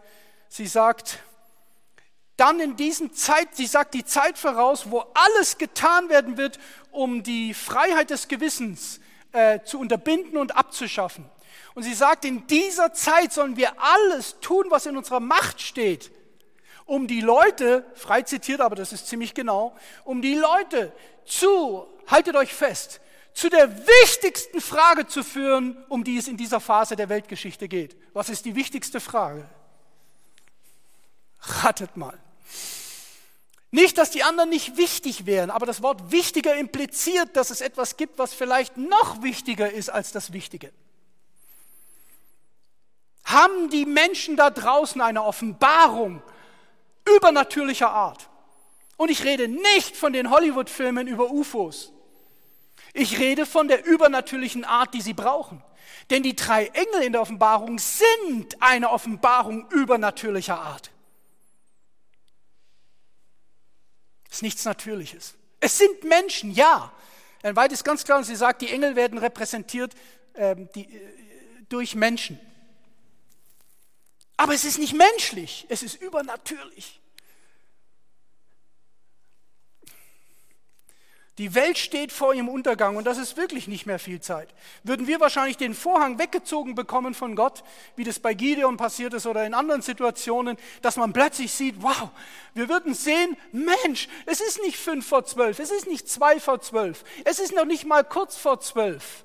Geschwister, wer jetzt nicht das sieht, in dem, was jetzt passiert in dieser Welt, ja, ich weiß, ich höre schon, ah, das hat man immer gesagt. 2. Petrus 3, die Spötter gab es schon immer, die wird es immer geben, vergesst es. Wer in der Prophetie ist, wer in der Offenbarung zu Hause ist, weiß, dass Jesus bald kommt. Das, abgesehen davon ist es theologisch kein Widerspruch zu dem, dass jemand vor 140 Jahren oder 150 Jahren gesagt hat, Jesus kommt bald. Ich meine, das ist ja kein theologischer Widerspruch darin. Denn es geht hier bei diesem bald um das, worum es in der Offenbarung geht, die Begegnung zwischen Christus und mir, dem Braut und dem Bräutigam. Darum geht es, nicht um, um, um Satzfetzen und Duden und, und Lehrbücher. Es geht darum, komm, Herr Jesus, komm bald. Darum geht es Jesus in der ganzen Offenbarung, dass ich dahin komme. Nicht nur, dass ich einen Haufen Nachschlagewerke zu Hause liegen habe, sondern dass in mir das brennt. Komm.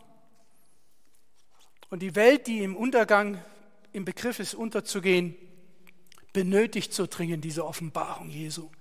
Dies ist die Offenbarung Jesu. Ja, komm Herr Jesus. Die Wiederkunft Jesu wird in Vers 17, das wisst ihr, eingeleitet. Das ist ein interessanter theologischer Aspekt, den kann ich jetzt nur kratzen, weil es sowieso schon behandelt wurde. Ich kenne den Christopher. Nur der Punkt ist, hier, es muss uns klar sein, dieser ganze Gedanke bis zur Gnade hin baut sich auf, langsam, Vers für Vers baut er sich auf. Und er beginnt, natürlich beginnt es schon in Kapitel 1, Vers 1, ihr versteht es, das meine ich nicht. Aber dieser Abschluss, diese Doxologie, diese, diese Herrlichkeit, dieses Abschluss der Offenbarung und letztendlich der Weltgeschichte, beginnt letztendlich in Vers 17, dieser letzte Aspekt, wo mit Flehen des Geistes, das Flehen des Geistes und der Braut das erste Mal gesagt wird, komm. Genau, ja. Genau genommen wird es ja schon mal vorher gesagt im letzten Kapitel. Das wisst ihr. Aber hier kommt jetzt zum Ausdruck dieses Flehen, dieser Aufruf, komm, bitte, komm. Das bitte hänge ich jetzt dran, aber das meint es. Komm, da steckt es drin. Es ist sogar mehr wie eine Bitte. Es ist ein Flehen. Komm. Merkt ihr das? Schon mal erlebt, dass wir singen, oh komm, du Geist der Wahrheit. Besondere theologische Bedeutung hat das Wort oh. Schon mal gemerkt? Oh, komm, du Geist der Wahrheit. Und selbst da fangen Leute an und zu sagen, oh, du, wir haben ja gerade gebetet, mit dem Geist gesprochen. Ich weiß nicht, ob das richtig ist. Geschwister, entspannt euch, massiert euch mal und entspannt euch mal in der Bibel und versteht, worum es Jesus geht. Möcht mir begegnen. Und dieser Geist fleht hier. Er drückt aus, denkt, könnt ihr euch erinnern, dass, dass, dass äh, Jesus sagt, dass der Geist mit unaussprechlichem Seufzen äh, unsere Gebete vor den Thron bringt? Unaussprechlichen Seufzen. Hier seufzt der Geist. Warum? Er ist selber Teil der Gottheit. Teil, das Wort Teil. Er ist selber Gott. Aber er seufzt, weil Gott hier mitseufzt.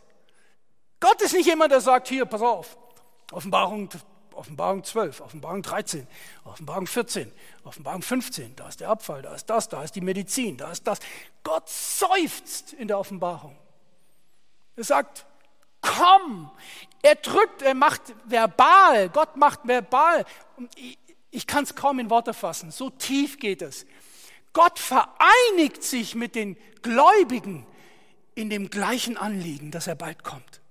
Es ist ihm so ein Anliegen, dass er bald kommt. Mehr als uns. Glaubt ihr das? Dass es Gott ein größeres Anliegen ist und Jesus, dass er kommt, als mir? Sicher. Wie muss Gott leiden seit Jahrtausenden, wenn er das alles sieht? Was wir maximal 70, 80 Jahre sehen. Und noch als Sünder, degeneriert durch die Sünde abgestumpft, schon die Nase voll haben und sagen, komm Herr Jesus. Wie muss es Jesus gehen? der im Alten Testament sagt, ihr habt mir Last bereitet mit euren Sünden. Ihr habt mir Mühe, sagt der Jesaja. Ihr habt mir Mühe gemacht mit euren Sünden. Haben wir mal überlegt, dass das nicht nur eine theologische Sache ist, dass eine Sünde nicht nur einfach juristisch behandelt wird, Gerechtigkeit aus Glauben, Schuld. Äh, Jesus macht uns frei durch seine Gerechtigkeit, technisch ganz wunderbar erklärt. Sehen wir in diesen ganzen Sachen die Beziehung? Sehen wir darin, dass Jesus leidet unter der Sünde? Ihr habt mir Mühe gemacht mit euren Sünden. Er hat gelitten darunter und leidet noch immer darunter. Glaubt ihr, dass es jemand im Universum gibt, der möchte, dass er schneller kommt, dass Jesus schneller kommt als er selbst? Glaube ich nicht. Und dieses Seufzen drückt hier der Geist aus, komm. Die Braut spricht gleich mit, komm, weil sie erfüllt ist vom Geist. Wie kann sie was anderes sagen, als Gott will? Weil sie erfüllt ist vom Geist. Und dieses Gebet zieht sich hin. Geschwister, das ist programmatisch, was im Vers 17 passiert. Das wird nicht mehr aufhören. Das ist eines der Rettungsanker für die Gemeinde Gottes. Dieses Gebet. Komm. Und wo dieses Gebet aufhört, wo dieser Fokus aufhört, Jesus, komm bitte. werden wir anfangen, anders zu reden, anders zu handeln, anders Sabbatschule machen, anders predigen. Wir werden die Bibel anders auslegen. Wir werden, die zehn Jungfrauen, werden uns bewegen dahin, dass wir immer leerer werden an Öl, was der Geist ist. Der Geist aber spricht, komm, er fleht, komm. Jesaja prophezeite in Kapitel 40, Vers 5. Ihr könnt gern mit mir aufschlagen, ist ein kurzer Satz nur, aber der hat es in sich. Jesaja 40, Vers 5. Denn die Herrlichkeit des Herrn soll offenbart werden. So einfach. Das ist, was Gott durch Jesaja mitteilt seinem Volk. Das ist das, worum es Gott geht. Er möchte primär, nicht nur bitte, nicht mich falsch verstehen, aber primär letztendlich dorthin führend möchte er, dass seine Herrlichkeit offenbart wird. Weil seine Herrlichkeit das Einzige ist, was einen Menschen heilen kann. Keine technische, theologische Erkenntnis kann einen Menschen heilen. Aber die Herrlichkeit Gottes führt einen Menschen dahin, dass er vor dem Boden niederfällt und sagt, geh weg von mir, ich bin ein sündiger Mensch. Wie Petrus es passiert ist. Keiner hat an diesem Morgen von den Fischern dran gedacht, dass das, die sie erleben werden auf dem See Genezareth. Es ging um Fische, banales Thema. Fische, wie fängt man einen Fisch und wie kriegt man einen Fisch ins Boot? Naja, es kommt auch mal vor, dass ein Fischer wenig fängt. Ihr wisst das alles. Nein. Die Lösung für diese Welt, für diese sieben Milliarden, ist nicht die Impfung. Die Lösung ist allen nicht die, die ganzen Maßnahmen. Egal wie du darüber denkst, das ist mir völlig wurscht, wie du darüber denkst, ganz ehrlich. Soll jeder halten, wie er will. Aber es ist alles nicht die Lösung, Frau Merkel. Die Lösung ist und bleibt einzig und allein die Offenbarung der Herrlichkeit Gottes. Denn dann, wenn Gott sich in unserem Leben offenbart, ist mir, dann ist es Gott egal, ob ich mich Adventist nenne, Katholik, Buddhist, Moslem, Atheist, und was auch immer noch. Wenn die Herrlichkeit Gottes sich offenbart in meinem Leben, dann geht es in den Staub, dann geht es ein Stockwerk tiefer. Denkt an die Römer, die Soldaten, andere Situationen. Selbst Dämonen müssen anfangen, anfangen, ihren Plan zu unterbrechen, wenn der Sohn, wir wissen, wer du bist. Versteht ihr? Das ist die Herrlichkeit Gottes, nicht weil da jemand stand, der irgendwie theologisch was drauf hatte. Die Herrlichkeit Gottes ging mit Jesus und die Dämonen haben gesagt, lass uns in Ruhe. Wir wissen, wer du bist.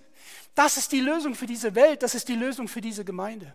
Die Herrlichkeit Gottes. Und Jesaja 40, Vers 5 sagt, die Herrlichkeit Gottes soll offenbart werden. Hört ihr das Wort? Ich liebe Luther, weil ich weiß nicht, ob in einer anderen in der Bibel das genauso steht.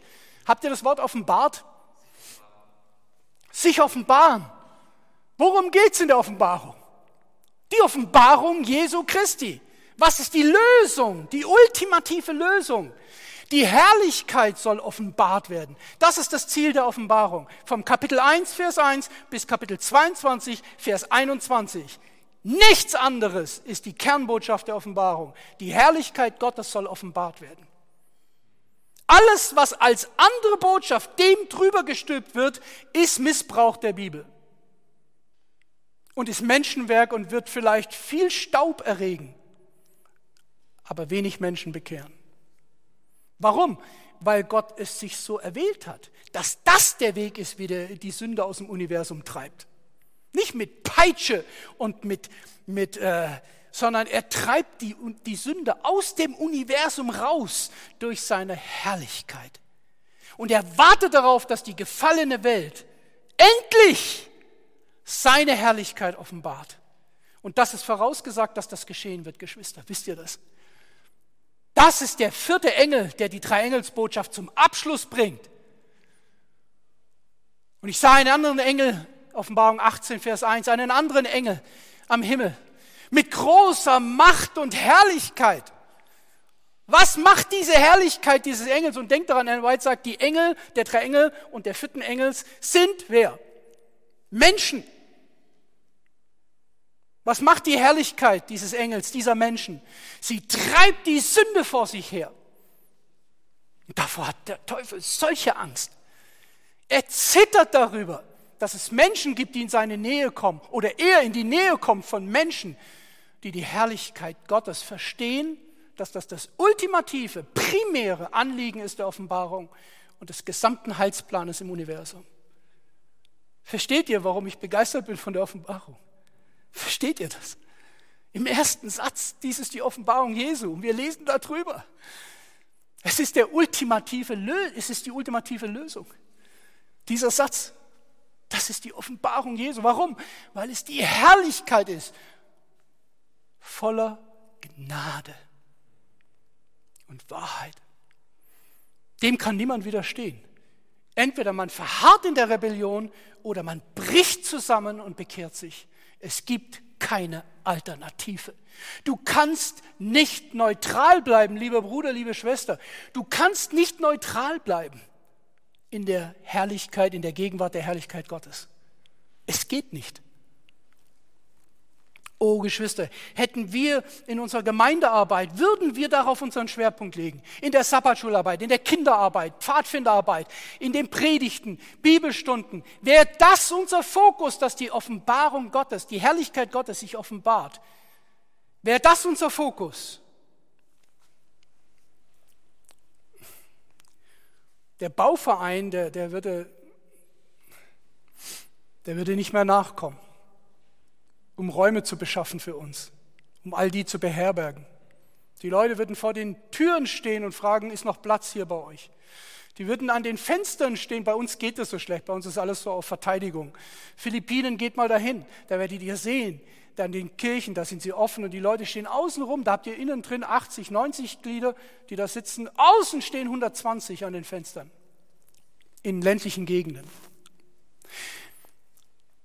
Die Herrlichkeit des Herrn soll offenbar werden. Und die Bibel lässt uns nicht im Zweifel darüber. Es ist eigentlich eines meiner Lieblingsthemen. Und Gott weiß das. Deswegen hat er auch mir die Predigt, äh, ich habe ich hab in dieser Sache überhaupt nirgends reingeguckt, weder das, was der geschrieben hat. Ich habe einfach gesagt, lieber Gott, für meine Hand. Und, und, und er hat meine Lieblings, es ist interessant, ich habe gebetet und Gott hat mir meine Lieblingstexte mir aneinandergereiht. Und interessant ist meines Erachtens, ich hoffe, dass ihr das ähnlich seht, wenn wir gleich noch weitergehen, dass diese ganzen Texte in einer einzigen wunderbaren Kette sind, die zur Gnade Gottes führen und zur Herrlichkeit Gottes. Das ist unglaublich. Die Bibel lässt keinen Zweifel darüber, wie das geschehen soll. Jesaja 40, Vers 5. Keinen Zweifel. Es gibt mehrere Texte, aber wenn ich einen suchen würde, der Jesaja 40 erfüllt, dann wäre es wahrscheinlich Offenbarung 18, aber der sagt nicht so viel. Offenbarung 18 sagt nur, dass es geschieht dass die Erde erleuchtet wird. Aber Offenbarung 18 sagt nicht, wie es geschieht. Und das sagt 2. Korinther 4, Vers 6. Denn Gott sprach, Licht soll aus der Finsternis hervorleuchten. Jetzt haltet euch fest, ihr kennt den Text ja. Und das ist ja das Problem, dass wir ihn kennen. Oftmals. Licht soll aus der Finsternis hervorleuchten der hat einen hellen Schein in unsere Herzen gegeben, das durch wen? Kennt ihr den auswendig, den Text hoffentlich? Ich kann ihn auswendig, aber ich lese ihn trotzdem jetzt. Dass er was? Das durch uns, die Engel, Menschen, sagt Ellen White, sind Menschen, dass durch uns entstünde die Erleuchtung zur Erkenntnis. Der was? Der was? Du hast was ausgelassen, das Entscheidende der was? Der Herrlichkeit Gottes. Liest es. Durch uns soll die Herrlichkeit Gottes offenbart werden. Das ist das Licht, das das Werk abschließen wird in der Offenbarung. Die Herrlichkeit Gottes, Gott hat sich, ist das begreifbar? Ganz ehrlich, ich will das nicht dramatisieren. Könnt ihr das verstehen? Dass Gott sich diesen Weg wählt und sagt, ihr werdet mich Ihr werdet meine Herrlichkeit offenbaren. Ich kann das, ich weiß das. Ich brauche nur in die Gegenwart eines Sünders zu gehen, der wird tot umfallen. Oder ich halte die Hand drüber, dass das nicht tut. Aber ich habe einen besseren Plan. Ihr werdet die Herrlichkeit, meine Herrlichkeit offenbaren in der Welt. Denn das, so hat es im Eden begonnen. Alles in Eden war geschaffen worden zur Ehre Gottes, damit seine Herrlichkeit offenbar wird. dass durch uns entstünde, als ich BE machte in Österreich, hatten wir einen BE-Feldzug, acht Wochen lang. Und wir waren in St. Pölten. Und ihr werdet es nicht glauben, ich, ich, ich war einer der schlechtesten BEs, die es überhaupt gibt. Mein Problem war, ich war immer ungehorsam unserem Ausbilder. Der hat gesagt, geht zügig rein, guckt, dass ihr, dass ihr das Wichtigste sagt und guckt, dass ihr einen Abschluss macht. Und ihr wisst, wie das bei mir manchmal ist, wenn ich drin bin in der Sache, dann ist es mit dem Abschluss so eine Schwierigkeit. Und dann kann es schon mal vorkommen, dass ich einfach vor lauter reingezogen sein in die Bibel einfach meine Umwelt sich auflöst. Und, ähm, und ich weiß noch, ich, einen Morgen gehe ich in eine Tür rein, klock, klock, klock, eine schöne Siedlung mit Einfamilienhäusern, war so ein Bungalow. Und ich mache ziemlich früh, halb acht morgens, halb oder acht war ich schon an der Tür. Und ich war deswegen nicht so, ich brauchte manchmal bei den Leuten vier bis fünf Stunden, bis ich wieder rauskam. Weil ich dann einfach, äh, ja, da gab es das noch zu sagen und diese Erkenntnis und da über diesen Gesundheitsaspekt und da noch ein Bibeltext und so. Und es ging da manchmal Stunden. Muss ja nicht unbedingt gut sein, aber es war einfach so. Und, aber Gott hat, nebenbei kurz Anekdote, Gott hat Gnade geschenkt. Ich habe in der ersten Woche, was schätze, wie viele Bücher verkauft? In der ersten Woche. Wir haben BE hier. Was schätzt du, erste Woche? Komm, sag eine Zahl. Zeit läuft. Zehn. Kein einziges. Nicht mal ein Heft. Nicht mal für, nicht mal für 60, nicht mal für, damals waren es noch Schilling. Nicht mal für ein paar Groschen ein Heft. Nichts. Meiner Frau ging es ähnlich. Sie ihr sowieso, weil ihr das Verkaufen nicht so wichtig war. Sie wollte lieber die Sachen verschenken. Aber wir mussten halt nicht nur BE machen, sondern wir mussten auch unsere Schulgelder dadurch finanzieren. Und je weniger wir verkauften, desto größer wurde der Druck. Ist ja klar, kennst du alles, gell? Desto größer wurde der Druck. Und irgendwann habe ich gesagt, ich werde mich jetzt darauf konzentrieren, nur dass die Leute irgendwie eine gute Zeit haben und erbaut werden. Und komme was wolle. In den nächsten sieben Wochen habe ich so viele Bücher verkauft, dass mein und Regines Schulgeld für anderthalb Jahre gedeckt waren. Ich habe damals für 160, 70.000 Schilling Bücher verkauft in sieben Wochen. Und ich habe mich nicht beeilt. Ich war trotzdem drei, vier Stunden drin. Phänomenal. Und, und äh, eines Morgens war ich in St. Pölten an diesem Bungalow um kurz vor acht und es macht ein Herr die Türe auf, sah auf den ersten Blick ziemlich äh, nobel und gebildet aus und habe ihm meinen Einleitungstext gesagt, so was ich mache und warum ich hier bin, dass wir Studenten sind, die christliche Bücher verkaufen. Und Ich konnte gar nicht fertig reden, hat er gesagt, kommen Sie mal weg von der Tür, kommen Sie rein. Und äh, hat mich reingeholt in sein Wohnzimmer. Oh, wusste nicht, wo ich da gelandet bin. Und dann hat er gesagt, erzählen Sie mal. Er hat sich hingesetzt, sich Zeit genommen und äh, ich rede und mache und tue und war begeistert und hab und so und warum wir das machen und was und was mit mir in meinem Leben passiert ist und warum ich das mache und so. Und der hat zu, der hat nicht einen Satz mal gesagt. Der hat einfach nur interessant immer so, du, Bein überschränkt gewesen und so weiter. Und da ist er rausgekommen mit der Katze aus dem Sack und ich saß dann an dem Morgen beim Bürgermeister von St. Pölten im Wohnzimmer. Und äh, und ich habe ihm dann vom Leben Jesu erzählt. Und, äh, und dann habe ich mich so verquatscht dort, das war schon fast mittags. Und der hat sich die Zeit genommen.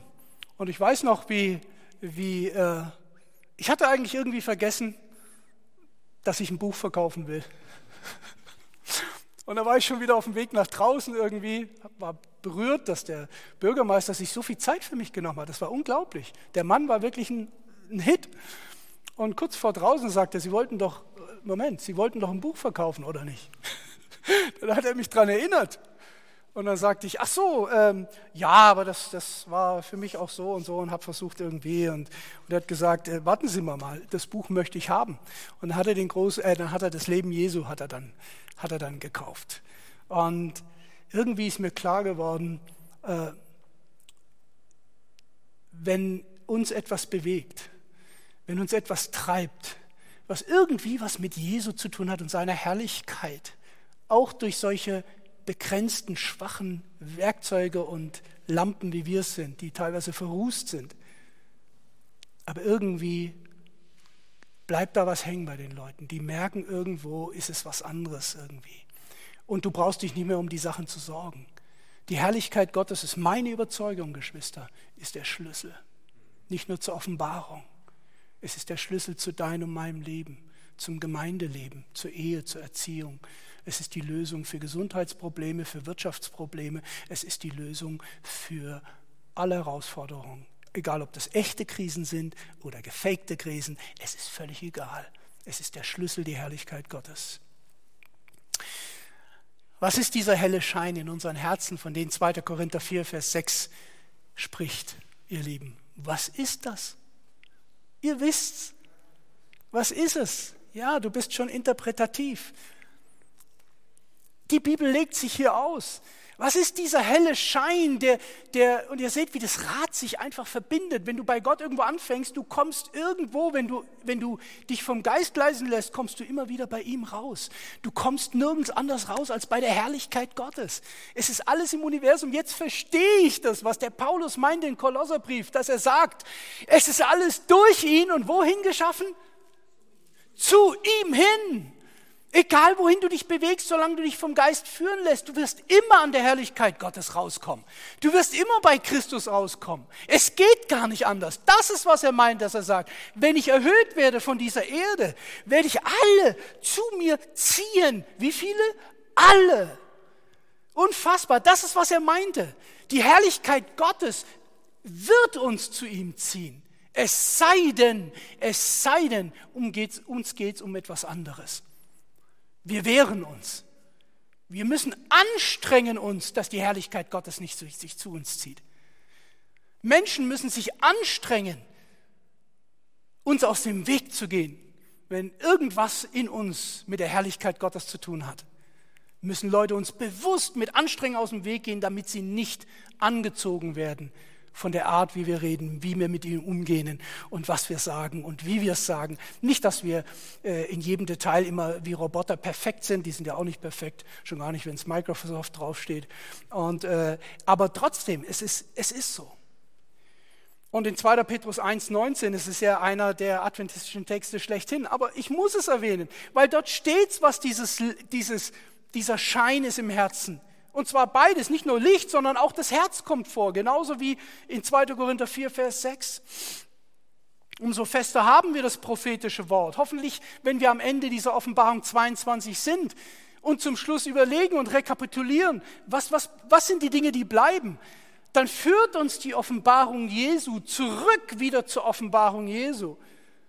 So ähnlich wie der Christopher das vorhat. Offenbarung 22 ist fertig und wir fangen bei Vers 1 wieder an. Das führt alles immer wieder zur Offenbarung Jesu. Die Prophetie und die Prophetie führt mich zur Herrlichkeit, die Herrlichkeit führt mich zurück zur Prophetie. Es ist ein ich verstehe das, warum der, der, der, Thron Gottes Räder sind, die sich in alle Richtungen bewegen. Ezekiel Kapitel 1, versteht ihr das? Es ist egal, wohin du gehst, wohin du deinen Blick richtest, alles bewegt sich immer mit der Herrlichkeit. Egal, wohin sie sich bewegt, aber es bewegt sich alles immer mit der Herrlichkeit. Das ist das, worum es geht an dem Thron, der sich bewegt. Es sind nicht die Räder. Oh, was bedeuten die Räder? Was bedeuten die Räder exegetisch? Es geht bei dem Thron, der sich bewegt, um die Herrlichkeit Gottes, die über alles durchdringt. Psalm 139. Wenn ich am Ende des Meeres, am Ende des Meeres wäre, du wärst doch da.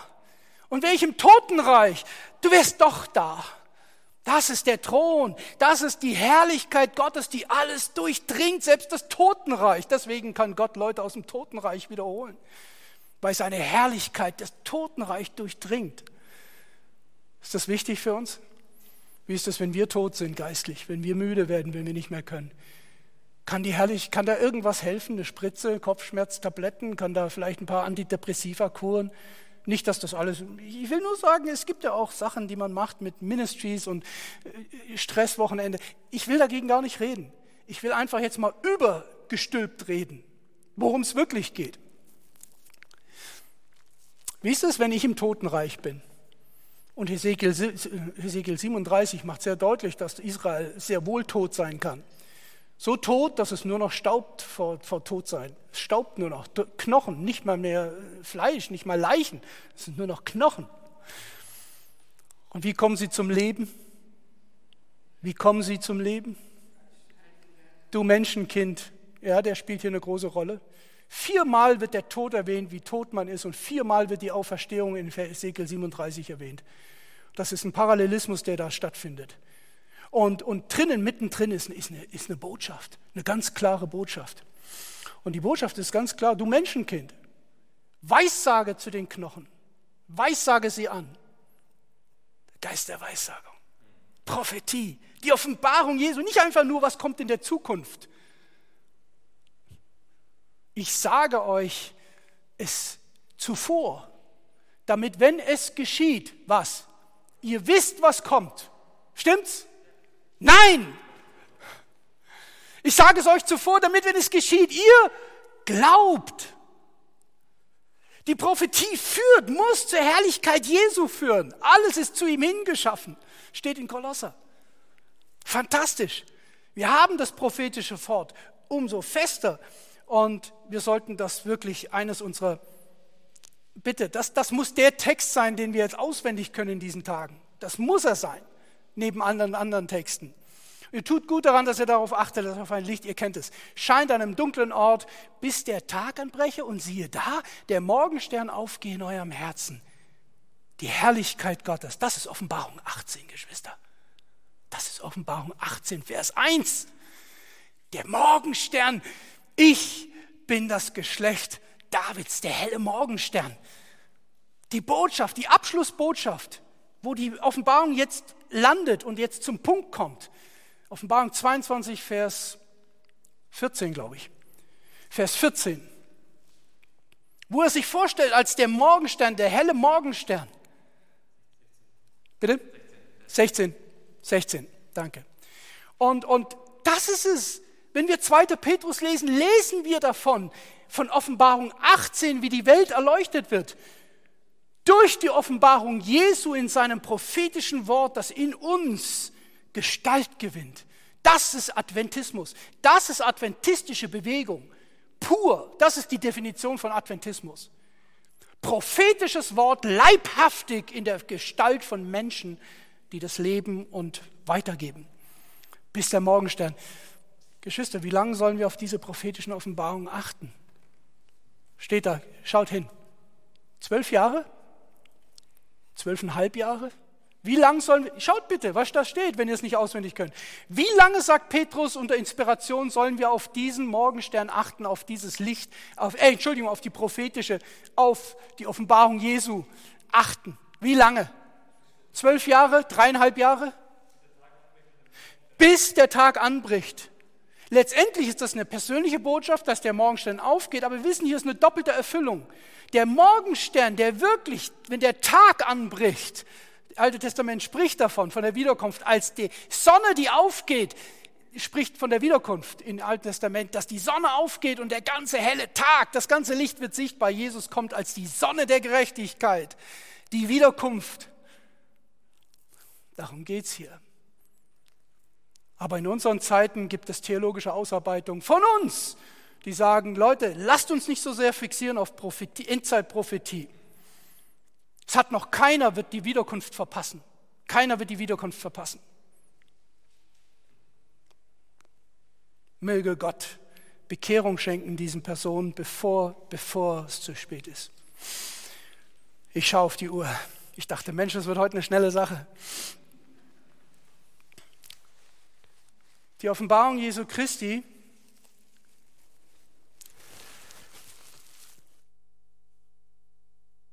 Deutschland gehört. Die Offenbarung Jesu Christi nicht als papiergebundenes Buch, diesmal als Sonderausgabe. Als Männer und Frauen, Jugendliche und Kinder. Ich will die Kinder hier nicht aussparen, denn auch in Ezekiel 37 sind die Kinder nicht ausgespart. Die in unserer Zeit, jetzt in dieser Zeit der Welt etwas zu sagen und etwas zu offenbaren haben. Schwester, und ich könnte hier, ich will nicht dramatisieren, aber manchmal geht es mir zum Heulen zumute. Die Welt geht am Stock in diesem ganzen Corona-Irrsinn. Was sagen wir denen? Haben wir was zu bieten? Habt ihr mal überlegt, warum Ellen White sagt, dass am Ende der Zeit die Gesundheitsbotschaft the entering wedge sein wird? Oder auf Deutsch der Türöffner einer Tür, die niemand schließt?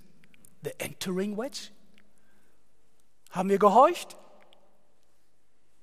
Nein, wir haben nicht gehorcht. Und deswegen haben wir so einen elenden Kampf zu kämpfen hier. Obwohl Jesus sagt, kommt her zu mir, die ihr mühselig und beladen seid, und nehmt auf euch mein Joch, denn mein Joch ist sanft und meine Last ist leicht. Jesus hat nie von uns was gefordert, was schwierig ist. Nie. Das Schwierigste ist einfach nur, dass wir uns entscheiden, das Kreuz auf uns zu nehmen. Aber nicht das Tragen des Kreuzes. Das ist nicht schwierig. Aber diese Entscheidung zu sagen, ja Herr, ich möchte es tun, das ist das Problem. Die Last Jesu ist leicht, weil er es trägt. Aber die Entscheidung, dass die Offenbarung, ich, ich spreche jetzt in, in Terminologie der Offenbarung, die Entscheidung hier oben, den Schalter umzulegen, zu sagen, ich möchte ab jetzt eine Offenbarung Jesu sein in meiner Umwelt. Das hört sich so banal an, aber an dem hängt alles. Wie das geschieht, das ist Gottes Sache, denn er ist das Licht. Er ist der Morgenstern. Er fügt hinzu. Er rettet die Menschen. Er gibt die Heilung. Er macht das alles. Er schickt das Wachstum. Wir müssen aber die Entscheidung treffen, hinzugehen, innerlich hinzugehen erstmal und zerbrechen und weinen, so wie es in, in, in Jesaja 55 steht. Erstmal zerbrechen, weinen, säen mit Tränen und dann werden wir dabei sehen, wie wir ernten werden in Freuden. Aber dieses innere Entscheidung, das ist, das ist die Hürde in Offenbarung. Nicht das Papsttum. Das ist nicht die Hürde. Obwohl da viel, ich weiß es, Daniel, ich kenne Daniel 11, die letzten Verse und so. Ich, ich weiß das. Ich will es nicht runterspielen. Und da kommen einige Sachen, die können wir nicht mal in Worte fassen, was auf uns zukommt, Geschwister. Die können wir nicht mal in Worte fassen, was auf uns zukommt. Ich will sie jetzt nicht zitieren weil es ein anderes Thema wäre. Ich habe es am Wochenende zitiert und da schluckten viele. Ich habe es durch, durch den Stream gehört, wie die Leute geschluckt haben. Im Ernst. Zitat, das so ist, dass wir sagen, komm, hör auf. Aber Gott hat eine Lösung dafür und das ist die Offenbarung. Okay, ich komme zum Schluss. Zur Gnade. Welche unbeschreibliche unfassbare, nicht in Worte formulierbare Gnade.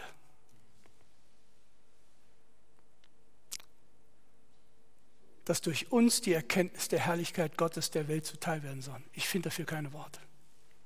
Warum, Jesus, machst du das mit uns? Warum schließt du das Werk nicht endlich ab und nimmst die Engel? Die sind besser, die sind klüger, die haben mehr Macht, die leuchten besser als wir.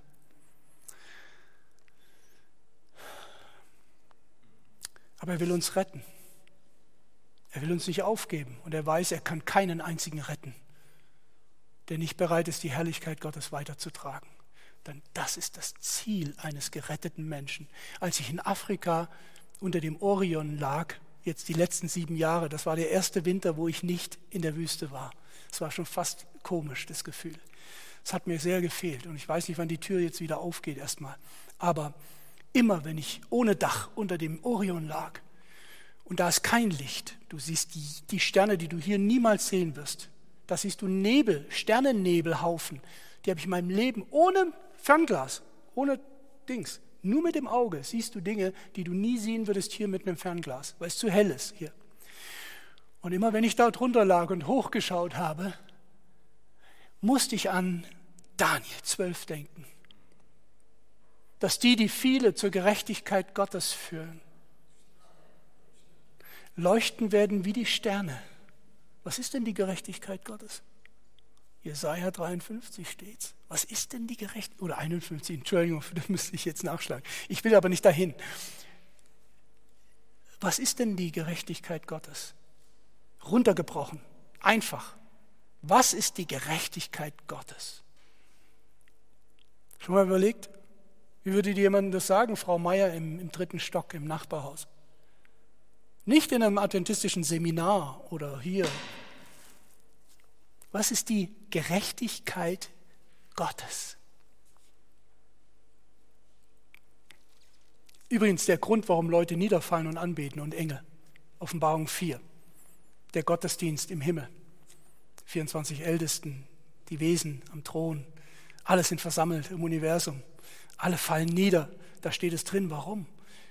Umschrieben natürlich, aber was ist der Grund? Was ist die Herrlich? Was ist die, Herr die Gerechtigkeit? Ja, jetzt habe ich schon gesagt. Was ist die Gerechtigkeit Gottes? Es ist nichts anderes als seine Herrlichkeit. Das ist seine Gerechtigkeit. Das ist die Gerechtigkeit Gottes. Und die Leute mit seiner Gerechtigkeit begleitet, spiegeln die Herrlichkeit Gottes wieder. Die Gerechtigkeit aus Glauben ist nichts anderes als zu glauben, dass Gott es schafft, in einem Menschen seine Herrlichkeit widerspiegeln zu können, wenn ich ihn lasse. Aber wenn ich theologisch hier eine Handbremse ziehe, werde ich es auch nie empfangen. Es ist dir geschehe, wie, du, äh, wie sagt Jesus immer, dir geschehe nach deinem Glauben. Dir geschehe nach deinem Glauben. Glaubst du das? Dir geschehe nach deinem Glauben. Die, die, die zur Gerechtigkeit Jesu, die zu, viele, die zur Gerechtigkeit Jesu führen werden, werden leuchten wie die Sterne am Himmelszelt.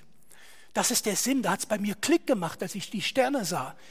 Und ich würde jetzt nicht, ich will nicht zu weit gehen, denn so ein Tauber, der ist ein Spinner, der, aber ich sage euch was, ich bin noch nicht fertig mit dem Gedanken, weil ich, ich muss euch sagen, ich, ich, der ist zu tief für mich. Bisher. Aber es muss einen Grund haben, warum da so viele Sterne sind, unterschiedliche Größe, unterschiedliche Helligkeit, unterschiedliche Konstellation, unterschiedliche Bilder. Und jetzt muss er einen Grund haben. Und David sagt es, dass es einen Grund hat. Er sagt, die Himmel erzählen die was? Steht bei Luther die Ehre Gottes. Aber was ist die Ehre Gottes? Es ist seine Herrlichkeit. Die Himmel erzählen die Herrlichkeit. Und plötzlich kam mir der Gedanke in der Wüste, bitte nicht äh, entfremden von dem, was ich jetzt sage und daraus eine eigene Theologie machen. Aber was wäre, wenn jeder Stern da oben steht für jemanden, der hier auf der Erde leuchtet? Wenn es ein Gegenbild gäbe für jeden erlösten Menschen, der die Herrlichkeit Gottes widerspiegelt, die Himmel erzählen die Ehre Gottes. Das ist der Plan für die Erde. Die Erde erzählt die Ehre Gottes, die Herrlichkeit Gottes. Damit endet die Weltgeschichte mit der Herrlichkeit Gottes. Damit endet die Offenbarung. Welche unbeschreibliche Gnade, und jetzt verstehe ich, dass es mehr ist als eine Floskel, als eine Beendigung eines Briefes. Die Gnade sei mit euch, guten Schutz, alles, hoffentlich passiert euch nichts und so. Sondern die Gnade, die das zusammenfasst, dass ein Mensch dahin kommt und sagt, welche Gnade, die Herrlichkeit Gottes soll sich in mir offenbaren. Was für eine Gnade, dass Gott sich so weit runterbeugt. Wenn ich dahin komme, liebe Schwester, lieber Bruder, wenn ich dahin komme, habe ich keine Zeit mehr bei Schwester Müller und bei Bruder Meier zu gucken, wo seine Herrlichkeit, Gottes Herrlichkeit nicht in ihm wiedergespiegelt wird. Es sei denn, ich habe Verantwortung für ihn. Und ich, ich sehe ihn sündigen. Ich bin Prediger. Ich bin verantwortlich und muss was auch mit meinem Bruder klären. Wir bedürfen so dringend, ihr Lieben, wir bedürfen so dringend einer Offenbarung der Gnade Gottes. Und die Erfahrung und Annahme der Gnade Gottes ist direkt neben der Wiederkunft Jesu das ultimative Ziel der Offenbarung. Ultimativ. Es geht nicht nur, dass Jesus wiederkommt darum. Alles in der Offenbarung hat nur ein Ziel, ein einziges Ziel. Das ist die Summe aller Theologie, dass die Herrlichkeit Gottes offenbar wird. Nichts anderes. Darum geht es in der Wiederkunft. Alles, nimm was du willst. Heiligtum, Sabbat, Zehnten. Nimm welches Thema du willst. Du wirst sehen, wenn du ein guter Student bist, wenn du ehrlich bist und die Bibel ernst nimmst, wirst du rauskommen bei der Herrlichkeit Gottes. Nirgends anders. Du wirst nur da rauskommen. Nicht bei, ah, ich hab's gewusst, der hat falsch, der ist richtig und so weiter. Du wirst immer bei der Herrlichkeit Gottes rauskommen, was nämlich nicht unter, und das kann nicht ohne Folgen bleiben. Jemand, der in die Herrlichkeit Gottes tritt, kann nicht ohne Folgen bleiben. Völlig wurscht, ob du Buddhist oder sonst was bist. Es bleibt nicht ohne Folgen. Die Gnade unseres Herrn Jesus Christus sei mit euch allen. So schließt die Offenbarung. Und vielleicht noch zwei ganz kurze Gedanken. zum Abschluss. Wir haben eine lange Einleitung gehabt, bis zu dem Vers zu kommen. Aber manchmal muss man eben, ja, ist der Weg hin zur Tür das, was letztendlich ein vorbereitet, wirklich durch die Tür gehen zu wollen. Schauen wir im Vers 21. In Schlachter heißt es hier, die Gnade unseres Herrn Jesus Christus sei mit euch allen. Luther sagt es auch, ich habe nachgeschaut im Bible Works, alle, bis auf eine, die Young's Literal Translation, sonst alle King James sagen genauso dieses, dieses, wie soll ich sagen, ich bin jetzt nicht so der Deutschcrack und, und, und äh, nicht der Sprachenforscher, aber ihr hört es ja schon im Deutschen, sei mit euch allen. Das hat so diesen Touch von Futur, dass man jemandem was Gutes wünscht.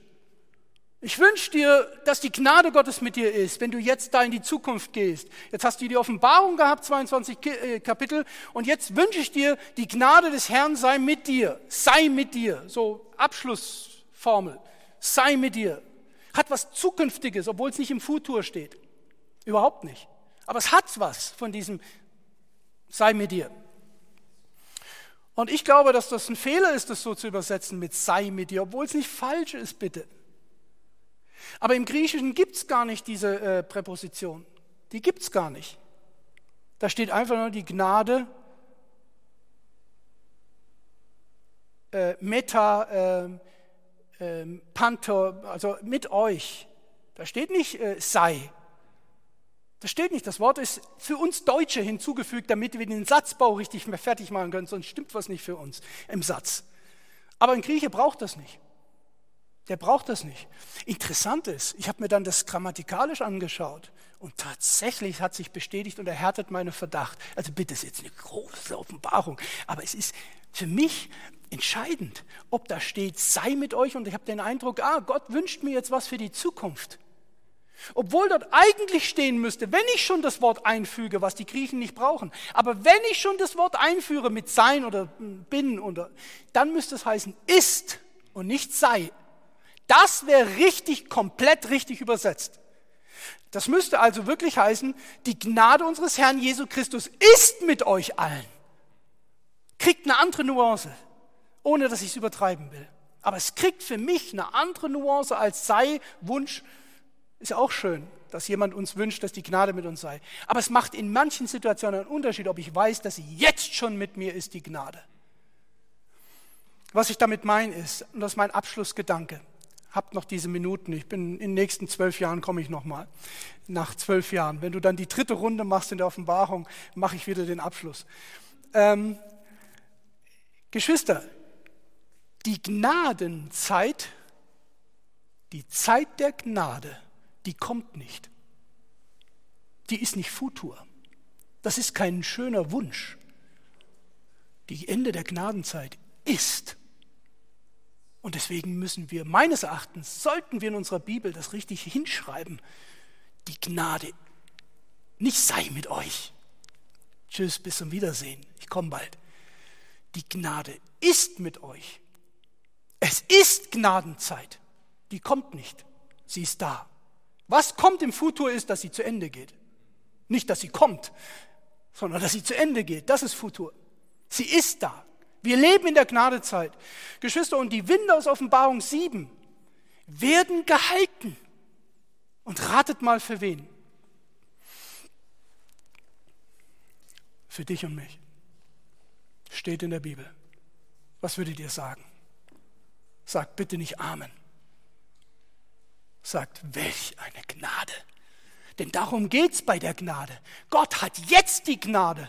Jetzt ist die Zeit der Gnade. Jetzt ist genau der Zeitpunkt, wo Gott die Winde zurückhält. Jesus verursacht das, dass die Winde zurückgehalten werden.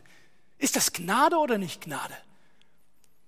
Jetzt verstehe ich, warum dieser letzte Satz so sein muss, dass die Gnade im Zentrum steht, weil sie uns zur Herrlichkeit führt.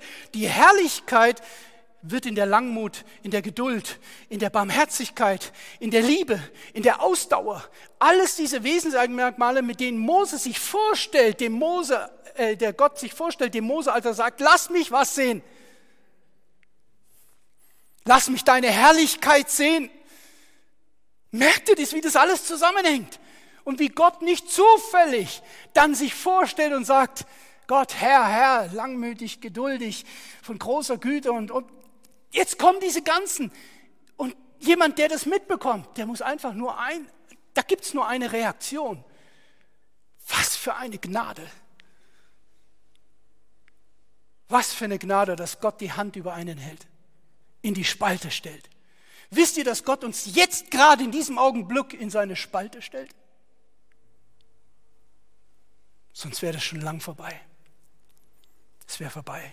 Die Gemeinde Adventgemeinde hätte keine Zukunft. Hätte uns nicht für eine Zeit lang jetzt in die Spalte gestellt. Dass wir hoffentlich erkennen, wenn wir ihm nachblicken, dass wir plötzlich erkennen, Mensch, die Winde werden aufgehalten. Langmütig, barmherzig, von großer äh,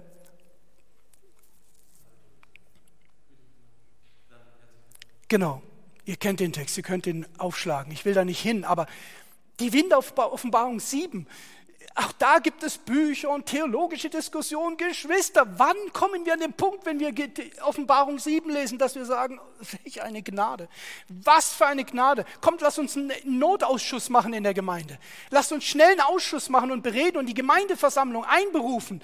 Kinder, Erwachsene, Frauen, Alte, Junge, die Kinder mitnehmen. Lasst uns zusammenkommen in der Gemeinde und lasst uns, lasst uns erkennen, wir leben in der letzten Gnadenzeit. Was für eine Gnade.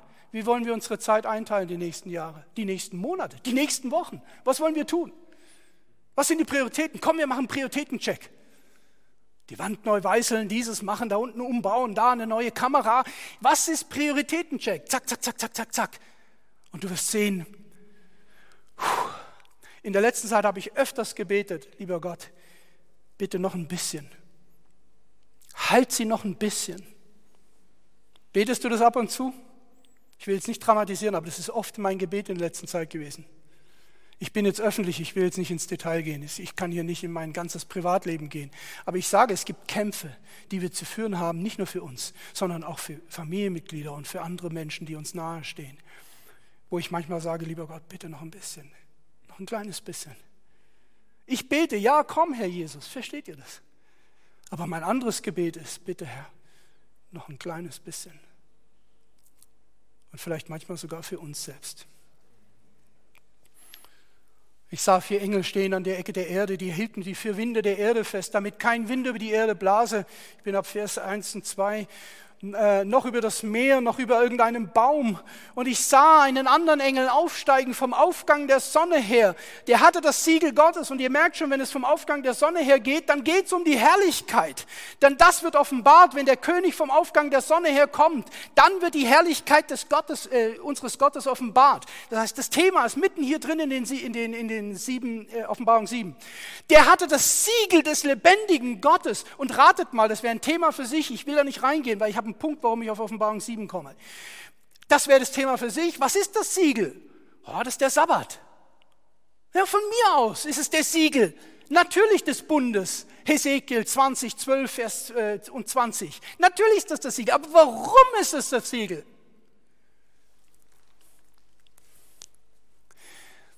Das Siegel ist der Name des Vaters seine Identität, das ist der Name in der Bibel, ist Name Identität.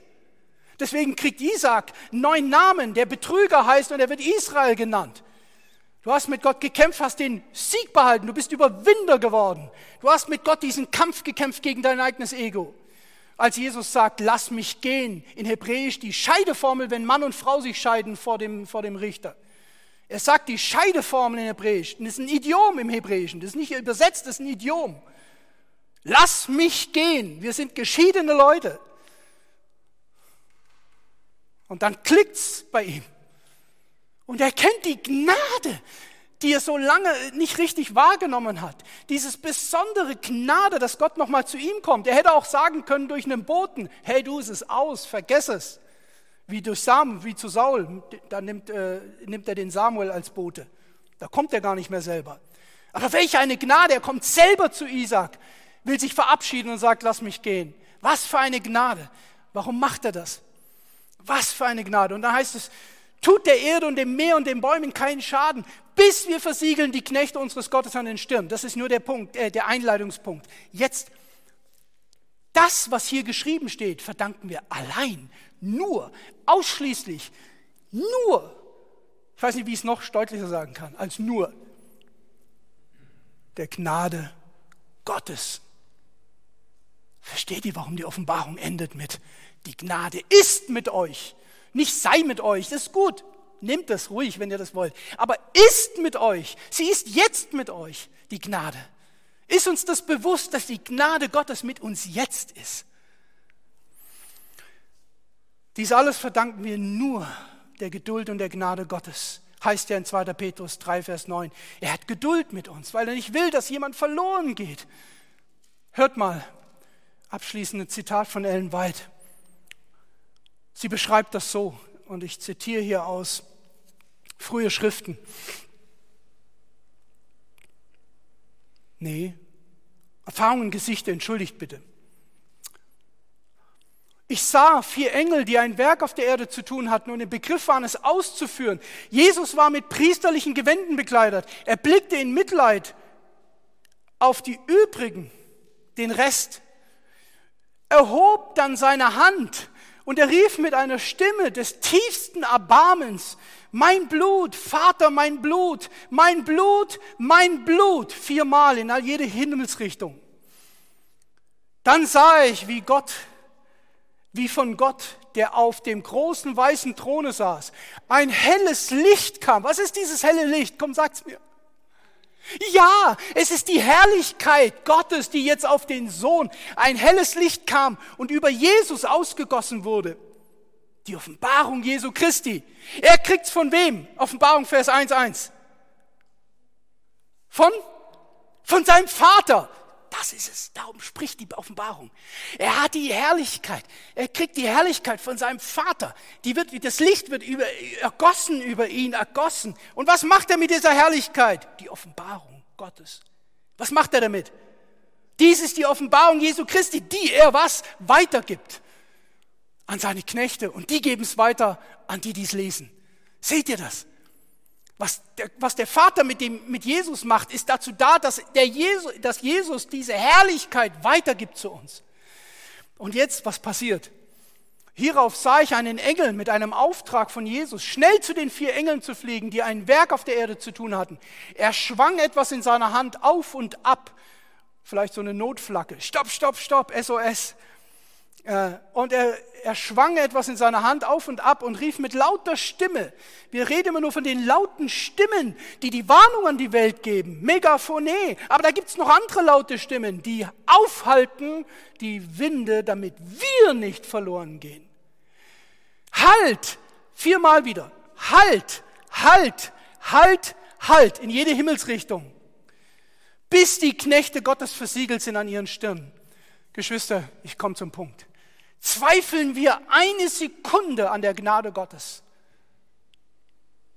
Das ist das Ganze. Aber wie oft sind wir in Situationen, wenn wir auf uns uns konzentrieren, auf Fehler, auf Finsternis, auf Sünden, auf sonst was. Wir konzentrieren uns auf ich oder auf den anderen oder sonst was. Und da drin merken wir oder haben den Eindruck plötzlich, dass Gott nicht mehr mit uns ist, dass seine Gnade nicht mehr ausreicht für mich, dass er mich nicht wirklich so führt, wie ich es eigentlich erleben sollte und so weiter. Ein Weit sagt, würden wir, würden wir sehen am Ende der Zeit, wie, wie Gott uns, warum er uns so geführt hat und warum er zugelassen hat, warum wir durch bestimmte Höhen und Tiefen gegangen sind, sagt sie so in etwa, wir würden es genauso wünschen, dass wir geführt worden wären, wenn wir es sehen werden. Genau so. Er macht es so, wie wir es wollen, wie es am besten ist. Wir können heute nicht an der Gnade Gottes zweifeln, weil es uns die Kraft nimmt, weil es uns die Herrlichkeit nimmt, weil die Gnade ist eines der neben der Wahrheit, eines der Kernsäulen auf Johannes 1,14, was die Herrlichkeit letztendlich beschreibt. Seine Geduld, seine Gnade. Lesen wir weiter. Ich fragte meinen begleitenden Engel nach der Bedeutung des Gehörten und was die vier Engel hätten tun wollen. Er sagte mir, dass Gott die Mächte zurückhalte und dass er den Engeln Befehl gebe über die Dinge auf Erde, dass sie die vier Engel Macht hätten, von Gott die vier Winde der Erde zu halten und dass sie dieselben hätten loslassen wollen. Jetzt, Achtung, aber während sie ihre Hände lösten, Nicht während dem Ausschuss, nicht während der Sitzung, während der Besprechung. Während sie die Hände, die Winde lösten, während die Hände aufgingen, steht hier. Seht ihr das, diese Gnade? Eine halbe Sekunde, Viertelsekunde, wie lang braucht es? Bildlich gesprochen, um eine Hand aufzumachen und ein Seil loszulassen, um etwas loszulassen. Wie lange dauert das? Eine Sekunde. 21. Es steht hier, während sie, die Engel, ihre Hände lösen und die Winde anfangen wollten zu blasen, blickte das, welches Auge? Das gnädige Auge Jesu auf den Rest, den Überrest, der nicht versiegelt war. Und er hob seine Hände zu dem Vater und hielt ihm vor, dass er sein Blut für sie vergossen habe. Geschwister, schon mal überlegt, ob du zu diesem Überrest gehört, der noch nicht versiegelt ist? Lass die Frage ruhig mal zu, auch wenn du Adventist bist. Kann es sein, dass die Gnade eine ganz andere Bedeutung bekommt? Der letzte Vers, wenn du überlegst, ob du einer von denen bist, für den Jesus ruft, halt, halt, halt, halt. Kannst du dir vorstellen, dass vielleicht Jesus für dich viermal Halt ruft? Wir lassen das nicht so nah an uns ran, weil wir sind getauft, wir haben, weiß ich nicht, was mit Gott erlebt und so weiter. Ja, Saul auch. Der war handgepickt von Gott. Der war der Beste, der Schönste, der war größer, der war voll des Geistes, der hat Verzückung gehabt, der hat prophezeit, der hat, das war der Beste. Geendet hat er bei einer Hexe, bei einer Wahrsagerin. Versteht ihr? Es macht mich so traurig zu sehen, wie manche Adventisten, die mich weitergebracht haben, heute nicht mehr in der Gemeinde sind will jetzt keinen Namen nennen, betet für unsere Prediger und Lehrer und Evangelisten. Denn da tut sich manchmal ein Riesenabgrund auf, den wir nicht sehen, aber den Jesus kennt. Das gnädige Auge blickte auf den Rest, das nicht versiegelt war. Können wir glauben und annehmen, Geschwister, dass die Gnade unseres Herrn Jesu Christi mit uns allen ist? Die Gnade unseres Herrn Jesus Christus ist mit uns allen. Nicht sei, ist. Was meinst du? Geschwister, es ist Gnadenseite. Sie schreibt in Evangelisation, ein großes Werk muss getan werden. Ich bin vom Geist Gottes bewegt, denjenigen, die im Werk des Herrn tätig sind. Und wenn die Offenbarung, das Studium nicht dahin führt, dass wir uns aufmachen und das tun, dann ist alle Theologie auch nicht wirklich zielführend denjenigen, die im Werk des Herrn tätig sind, zu sagen, bin ich beauftragt worden vom Geist Gottes, sagt sie, ich lese Evangelisation 31, dass die günstige Zeit, um unsere Botschaft in die Städte zu tragen, verstrichen ist. Und dass die Arbeit nicht getan worden ist. Ich fühle eine schwere Last, dass wir jetzt die Zeit auskaufen sollen. Warum sage ich das? Warum schließe ich mit diesen Gedanken? weil es der ganze Sinn der Herrlichkeit Gottes ist, dass sie sich ausbreitet. Und wenn wir die Herrlichkeit Gottes verstehen würden, verstanden hätten, verstanden haben, im Buch Offenbarung oder außerhalb der Buch des Offenbarung, dann würde es dieses Zitat nicht geben. Es würde es einfach nicht geben, das Zitat.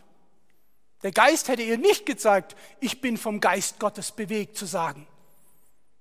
Der Geist hätte gesagt, komm weiter und wer es höre, der spreche, komm und wer da will, der komme und nehme das Wasser des Lebens umsonst. Das würde dann der Geist sagen und nicht sagen, ich bin beauftragt zu sagen, die Zeit ist vorbei. Was machen wir jetzt? Jetzt sagt der Tauber, die Zeit ist vorbei, in die Städte zu gehen. Wisst ihr, wie heilsam das wäre, wenn wir endlich mal anhalten würden? Stopp machen, die Maschinen mal anhalten und sagen, hey, gibt es was, was wir übersehen haben? Gibt es was in den Milliarden Euros und Dollars, die wir investieren weltweit an Zehnten und anderen Dingen, wo wir einen Aspekt übersehen haben? Vielleicht diese Sache mit der Herrlichkeit, mit der Gnade? Oft ist uns gesagt worden, dass unsere Städte die Botschaft hören sollen. Aber wie langsam sind wir, die Anweisung zu beherzigen? Ich sah einen, der auf einem hohen Plattform stand und die Arme ausstreckte.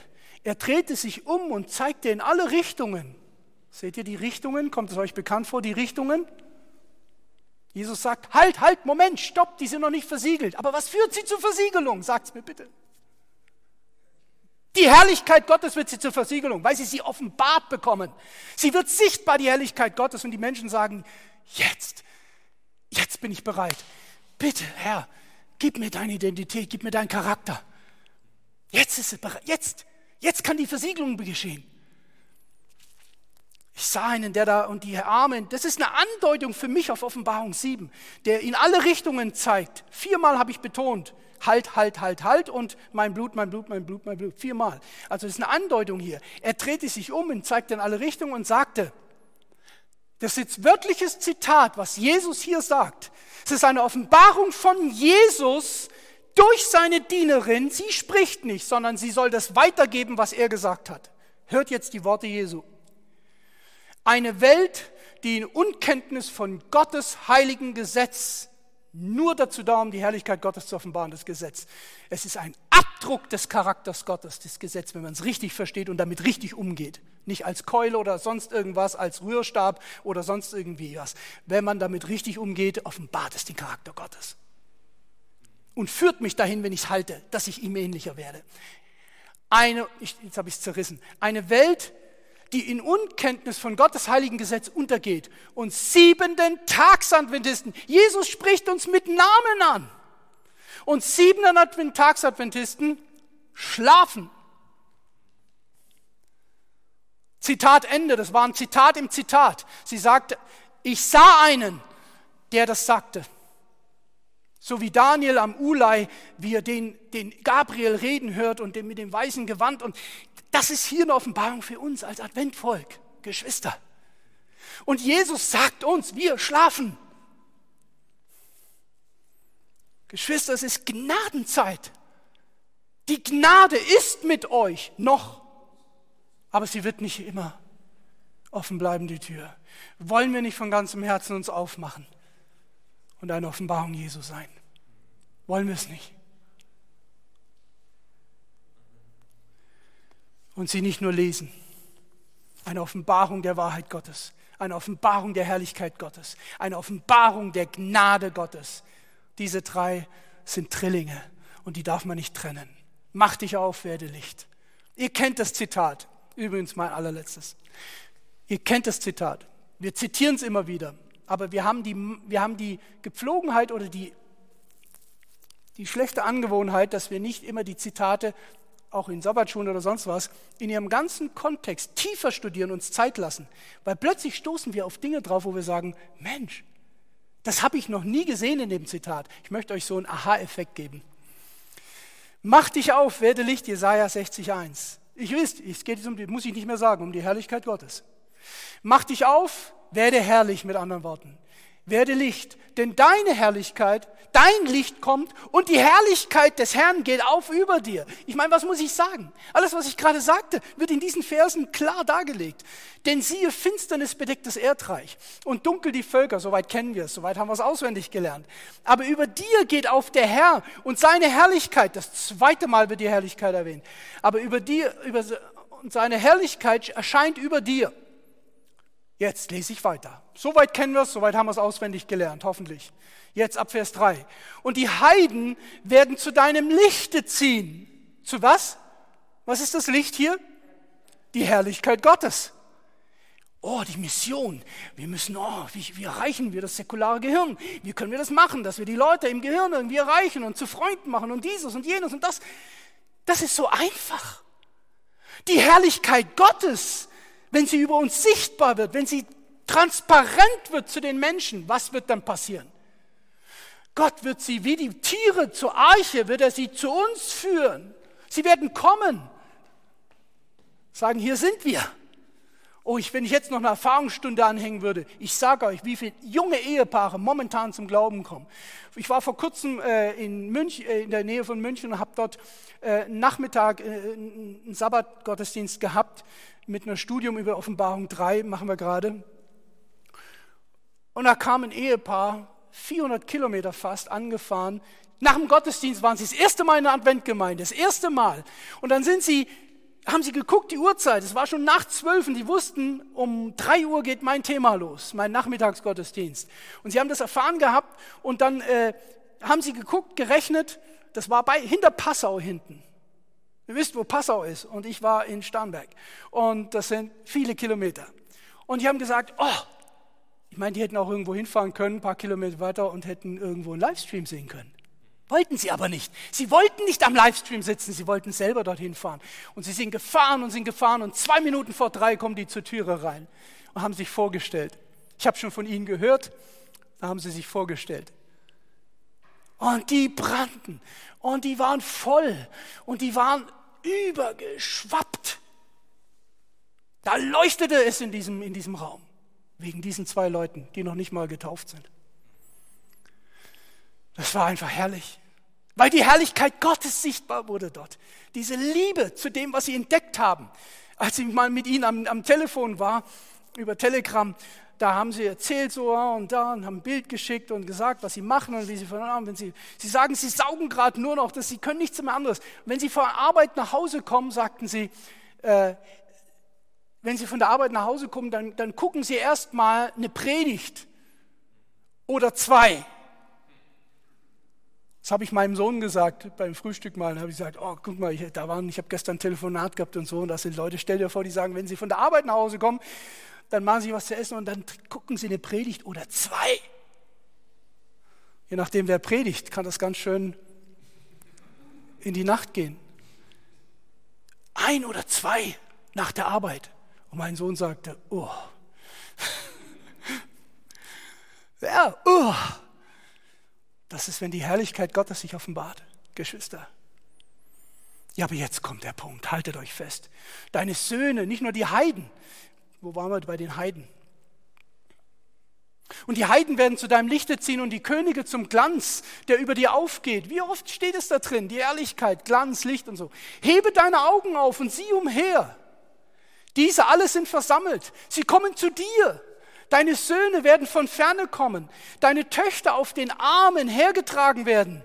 Die Leute, die abgefallen sind vom Glauben, werden wieder zurückkommen, größtenteils. Unter einer Voraussetzung, wenn sie die Herrlichkeit in uns entdecken und in unserer Gemeinde. Dann wirst du deine Lust sehen und vor Freude strahlen. Hört ihr die Worte? Ihr werdet vor Freude strahlen und dein Herz wird erbeben und weit werden, wenn sich die Schätze der Völker am Meer zu dir kehren und der Reichtum der Völker wird zu dir kommen. Jetzt haltet euch fest, Vers 10. Fremde werden deine Mauern bauen und ihre Könige werden dir dienen, denn Jetzt wird es alles zusammengefasst, warum das alles passiert. Denn in meinem Zorn habe ich dich geschlagen, aber in meiner Gnade erbarme ich mich über dich. Warum kommen die Heiden zu uns? Warum ist vorausgesagt, dass die, die Abgefallenen im Glauben, die Töchter und die Söhne wieder zurückkommen werden? Warum geschieht es alles, dass die Fremden unsere Mauern bauen werden? Ein Weil spricht davon, wie im Abschlusswerk das Geld von unbekehrten Menschen dazu beitragen wird, dass die Dreieingelsbotschaft verkleidet das ist die Erfüllung davon. Warum geschieht das alles? Warum wird das geschehen? Das ist eine Verheißung, eine Prophezeiung. Warum? Geschwister, sagt mir es und ich lasse euch gehen. Aber in meiner Gnade, seht ihr das? Die Offenbarung schließt mit dieser Gnade. In meiner Gnade erbarme ich mich über dich. Das schließt das Werk ab, dahin zu kommen. Der Rest ist Gottes Sache. Aber wir müssen uns endlich Zeit nehmen zum Bibelstudium. Wir müssen endlich unsere Nase da reinstecken. Und nicht nur reinstecken, das wäre zu technisch. Wir müssen endlich unsere Lust daran bekommen, da zu studieren. Und alles andere weglegen. Du wirst, wenn du da an dem Punkt angelangt bist, wirst du alles stehen lassen und dich wird man wegziehen müssen bei dem Studium. So ging es mir vorhin, ich wäre fast noch zu spät gekommen. Ich habe die Predigt vorhin erst geschrieben. Ich, hab, ich, ich, ich musste, ja, ich habe auf die Uhr geguckt, ich muss jetzt losfahren. Ich weiß, ich fahre zwei Stunden hierher. Aber ich musste aufhören, so wie ich jetzt aufhören muss. Geschwister, viele werden sich vielleicht schon in der Küche befinden und sich ein Abendbrot gemacht haben.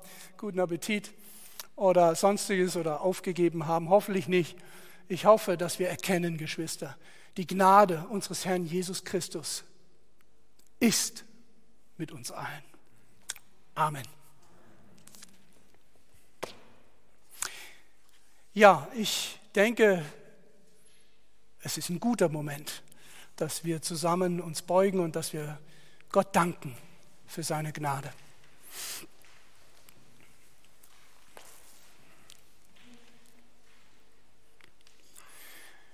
Unser Vater, wir knien hier vor dir, wir beugen uns und das tun wir gerne, nicht nur weil du mächtig bist und schon gar nicht aus Angst, so wie es geschehen wird am Ende der Zeiten nach den tausend Jahren, wo alle Knie sich beugen werden, auch von Dämonen und Menschen, die das nicht tun, weil sie dich lieben oder weil sie deine Herrlichkeit erkannt haben. Aber Herr, wir haben deine Herrlichkeit hoffentlich, wenn auch begrenzt, erkannt. Wir haben gesehen, Herr, wie wunderschön du bist, wie herrlich dein Charakter ist, wie die Offenbarung uns hineingeführt hat in dein Wesen, in die Schönheit, die du nicht nur hast äußerlich, weil du verherrlicht bist, sondern weil unsere Worte es nicht fassen einfach. Was können wir anderes tun, als niederzuknien und vor dir uns niederzuwerfen? Du bist der Lebendige, der Heilige, der Barmherzige. Du bist derjenige, der herrlich ist durch und durch und kaum zu fassen. Das ist schon, schon zu hoch für uns, Herr. Aber du gehst noch einen Schritt weiter. Du gibst uns den Heiligen Geist. Und wir, die wir abgefallen sind von dir auf diesem Planeten, wir, die wir ein Schandfleck wurden im ganzen Universum, wir, die wir dich behandelt haben wie ein Verbrecher, wir, die wir ans, ans Kreuz, als du dort hingst, dich angespuckt haben, als die Menschen dort vor, vorbeigingen, wir Menschen, die uns überhoben haben über dich und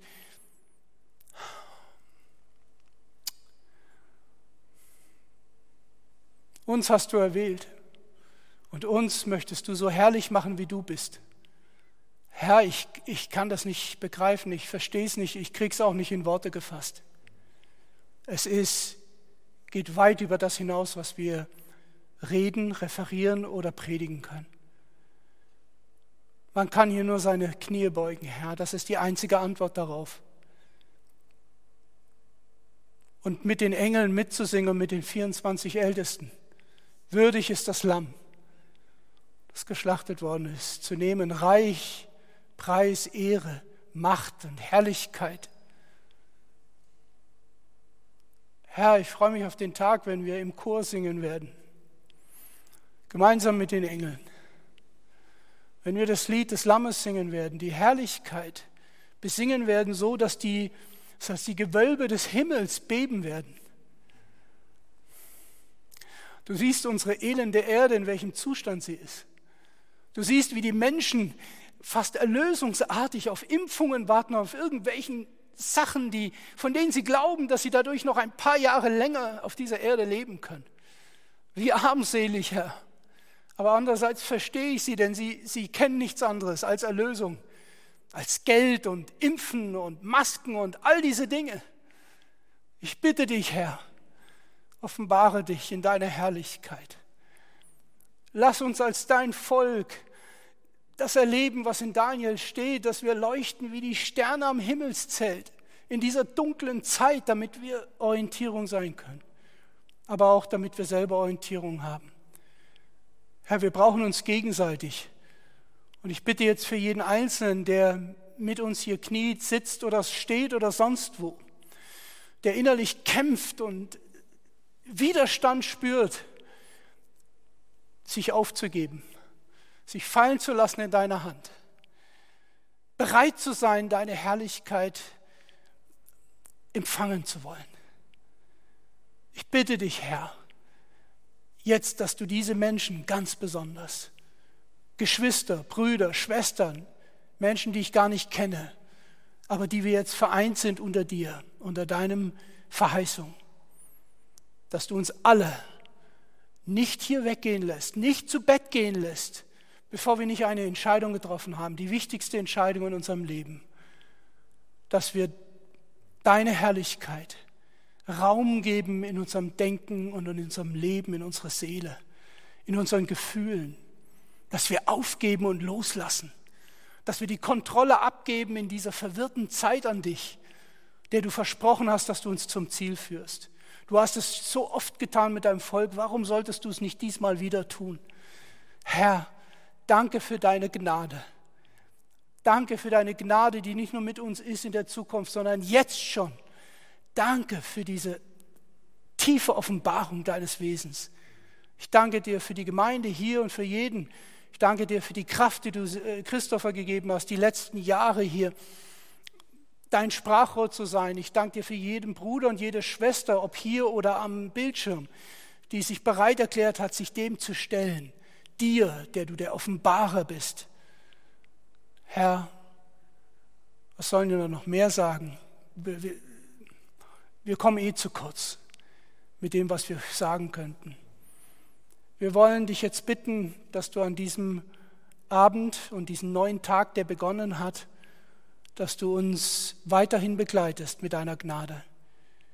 Und wie du es versprochen hast, wo du gesagt hast, mir ist gegeben alle Gewalt im Himmel und auf Erden. Darum geht hin in alle Welt und tauft und macht die Völker zu Jüngern und tauft sie im Namen des Vaters, des Sohnes und des Heiligen Geistes. Und siehe, ich bin bei euch alle Tage bis an der Weltende. Herr, die Herrlichkeit ist uns versprochen bis an der Weltendezeit. Danke. Ich möchte einfach nur dafür danken und dich bitten, Herr, dass du dein Werk, das du in uns begonnen hast, zum Ziel führst. Und mit denen, die noch nicht versiegelt sind, dass du das bald zum Ziel führen kannst, durch die Herrlichkeit, die durch uns in die Welt geht. Danke für alles, was du für uns getan hast, die letzten Jahre und was du weiterhin tun wirst für uns heute, morgen und in Ewigkeit. Wir bitten und danken es in deinem wunderbaren, schönen, herrlichen, kraftvollen Namen, Herr Jesus Christus. Amen.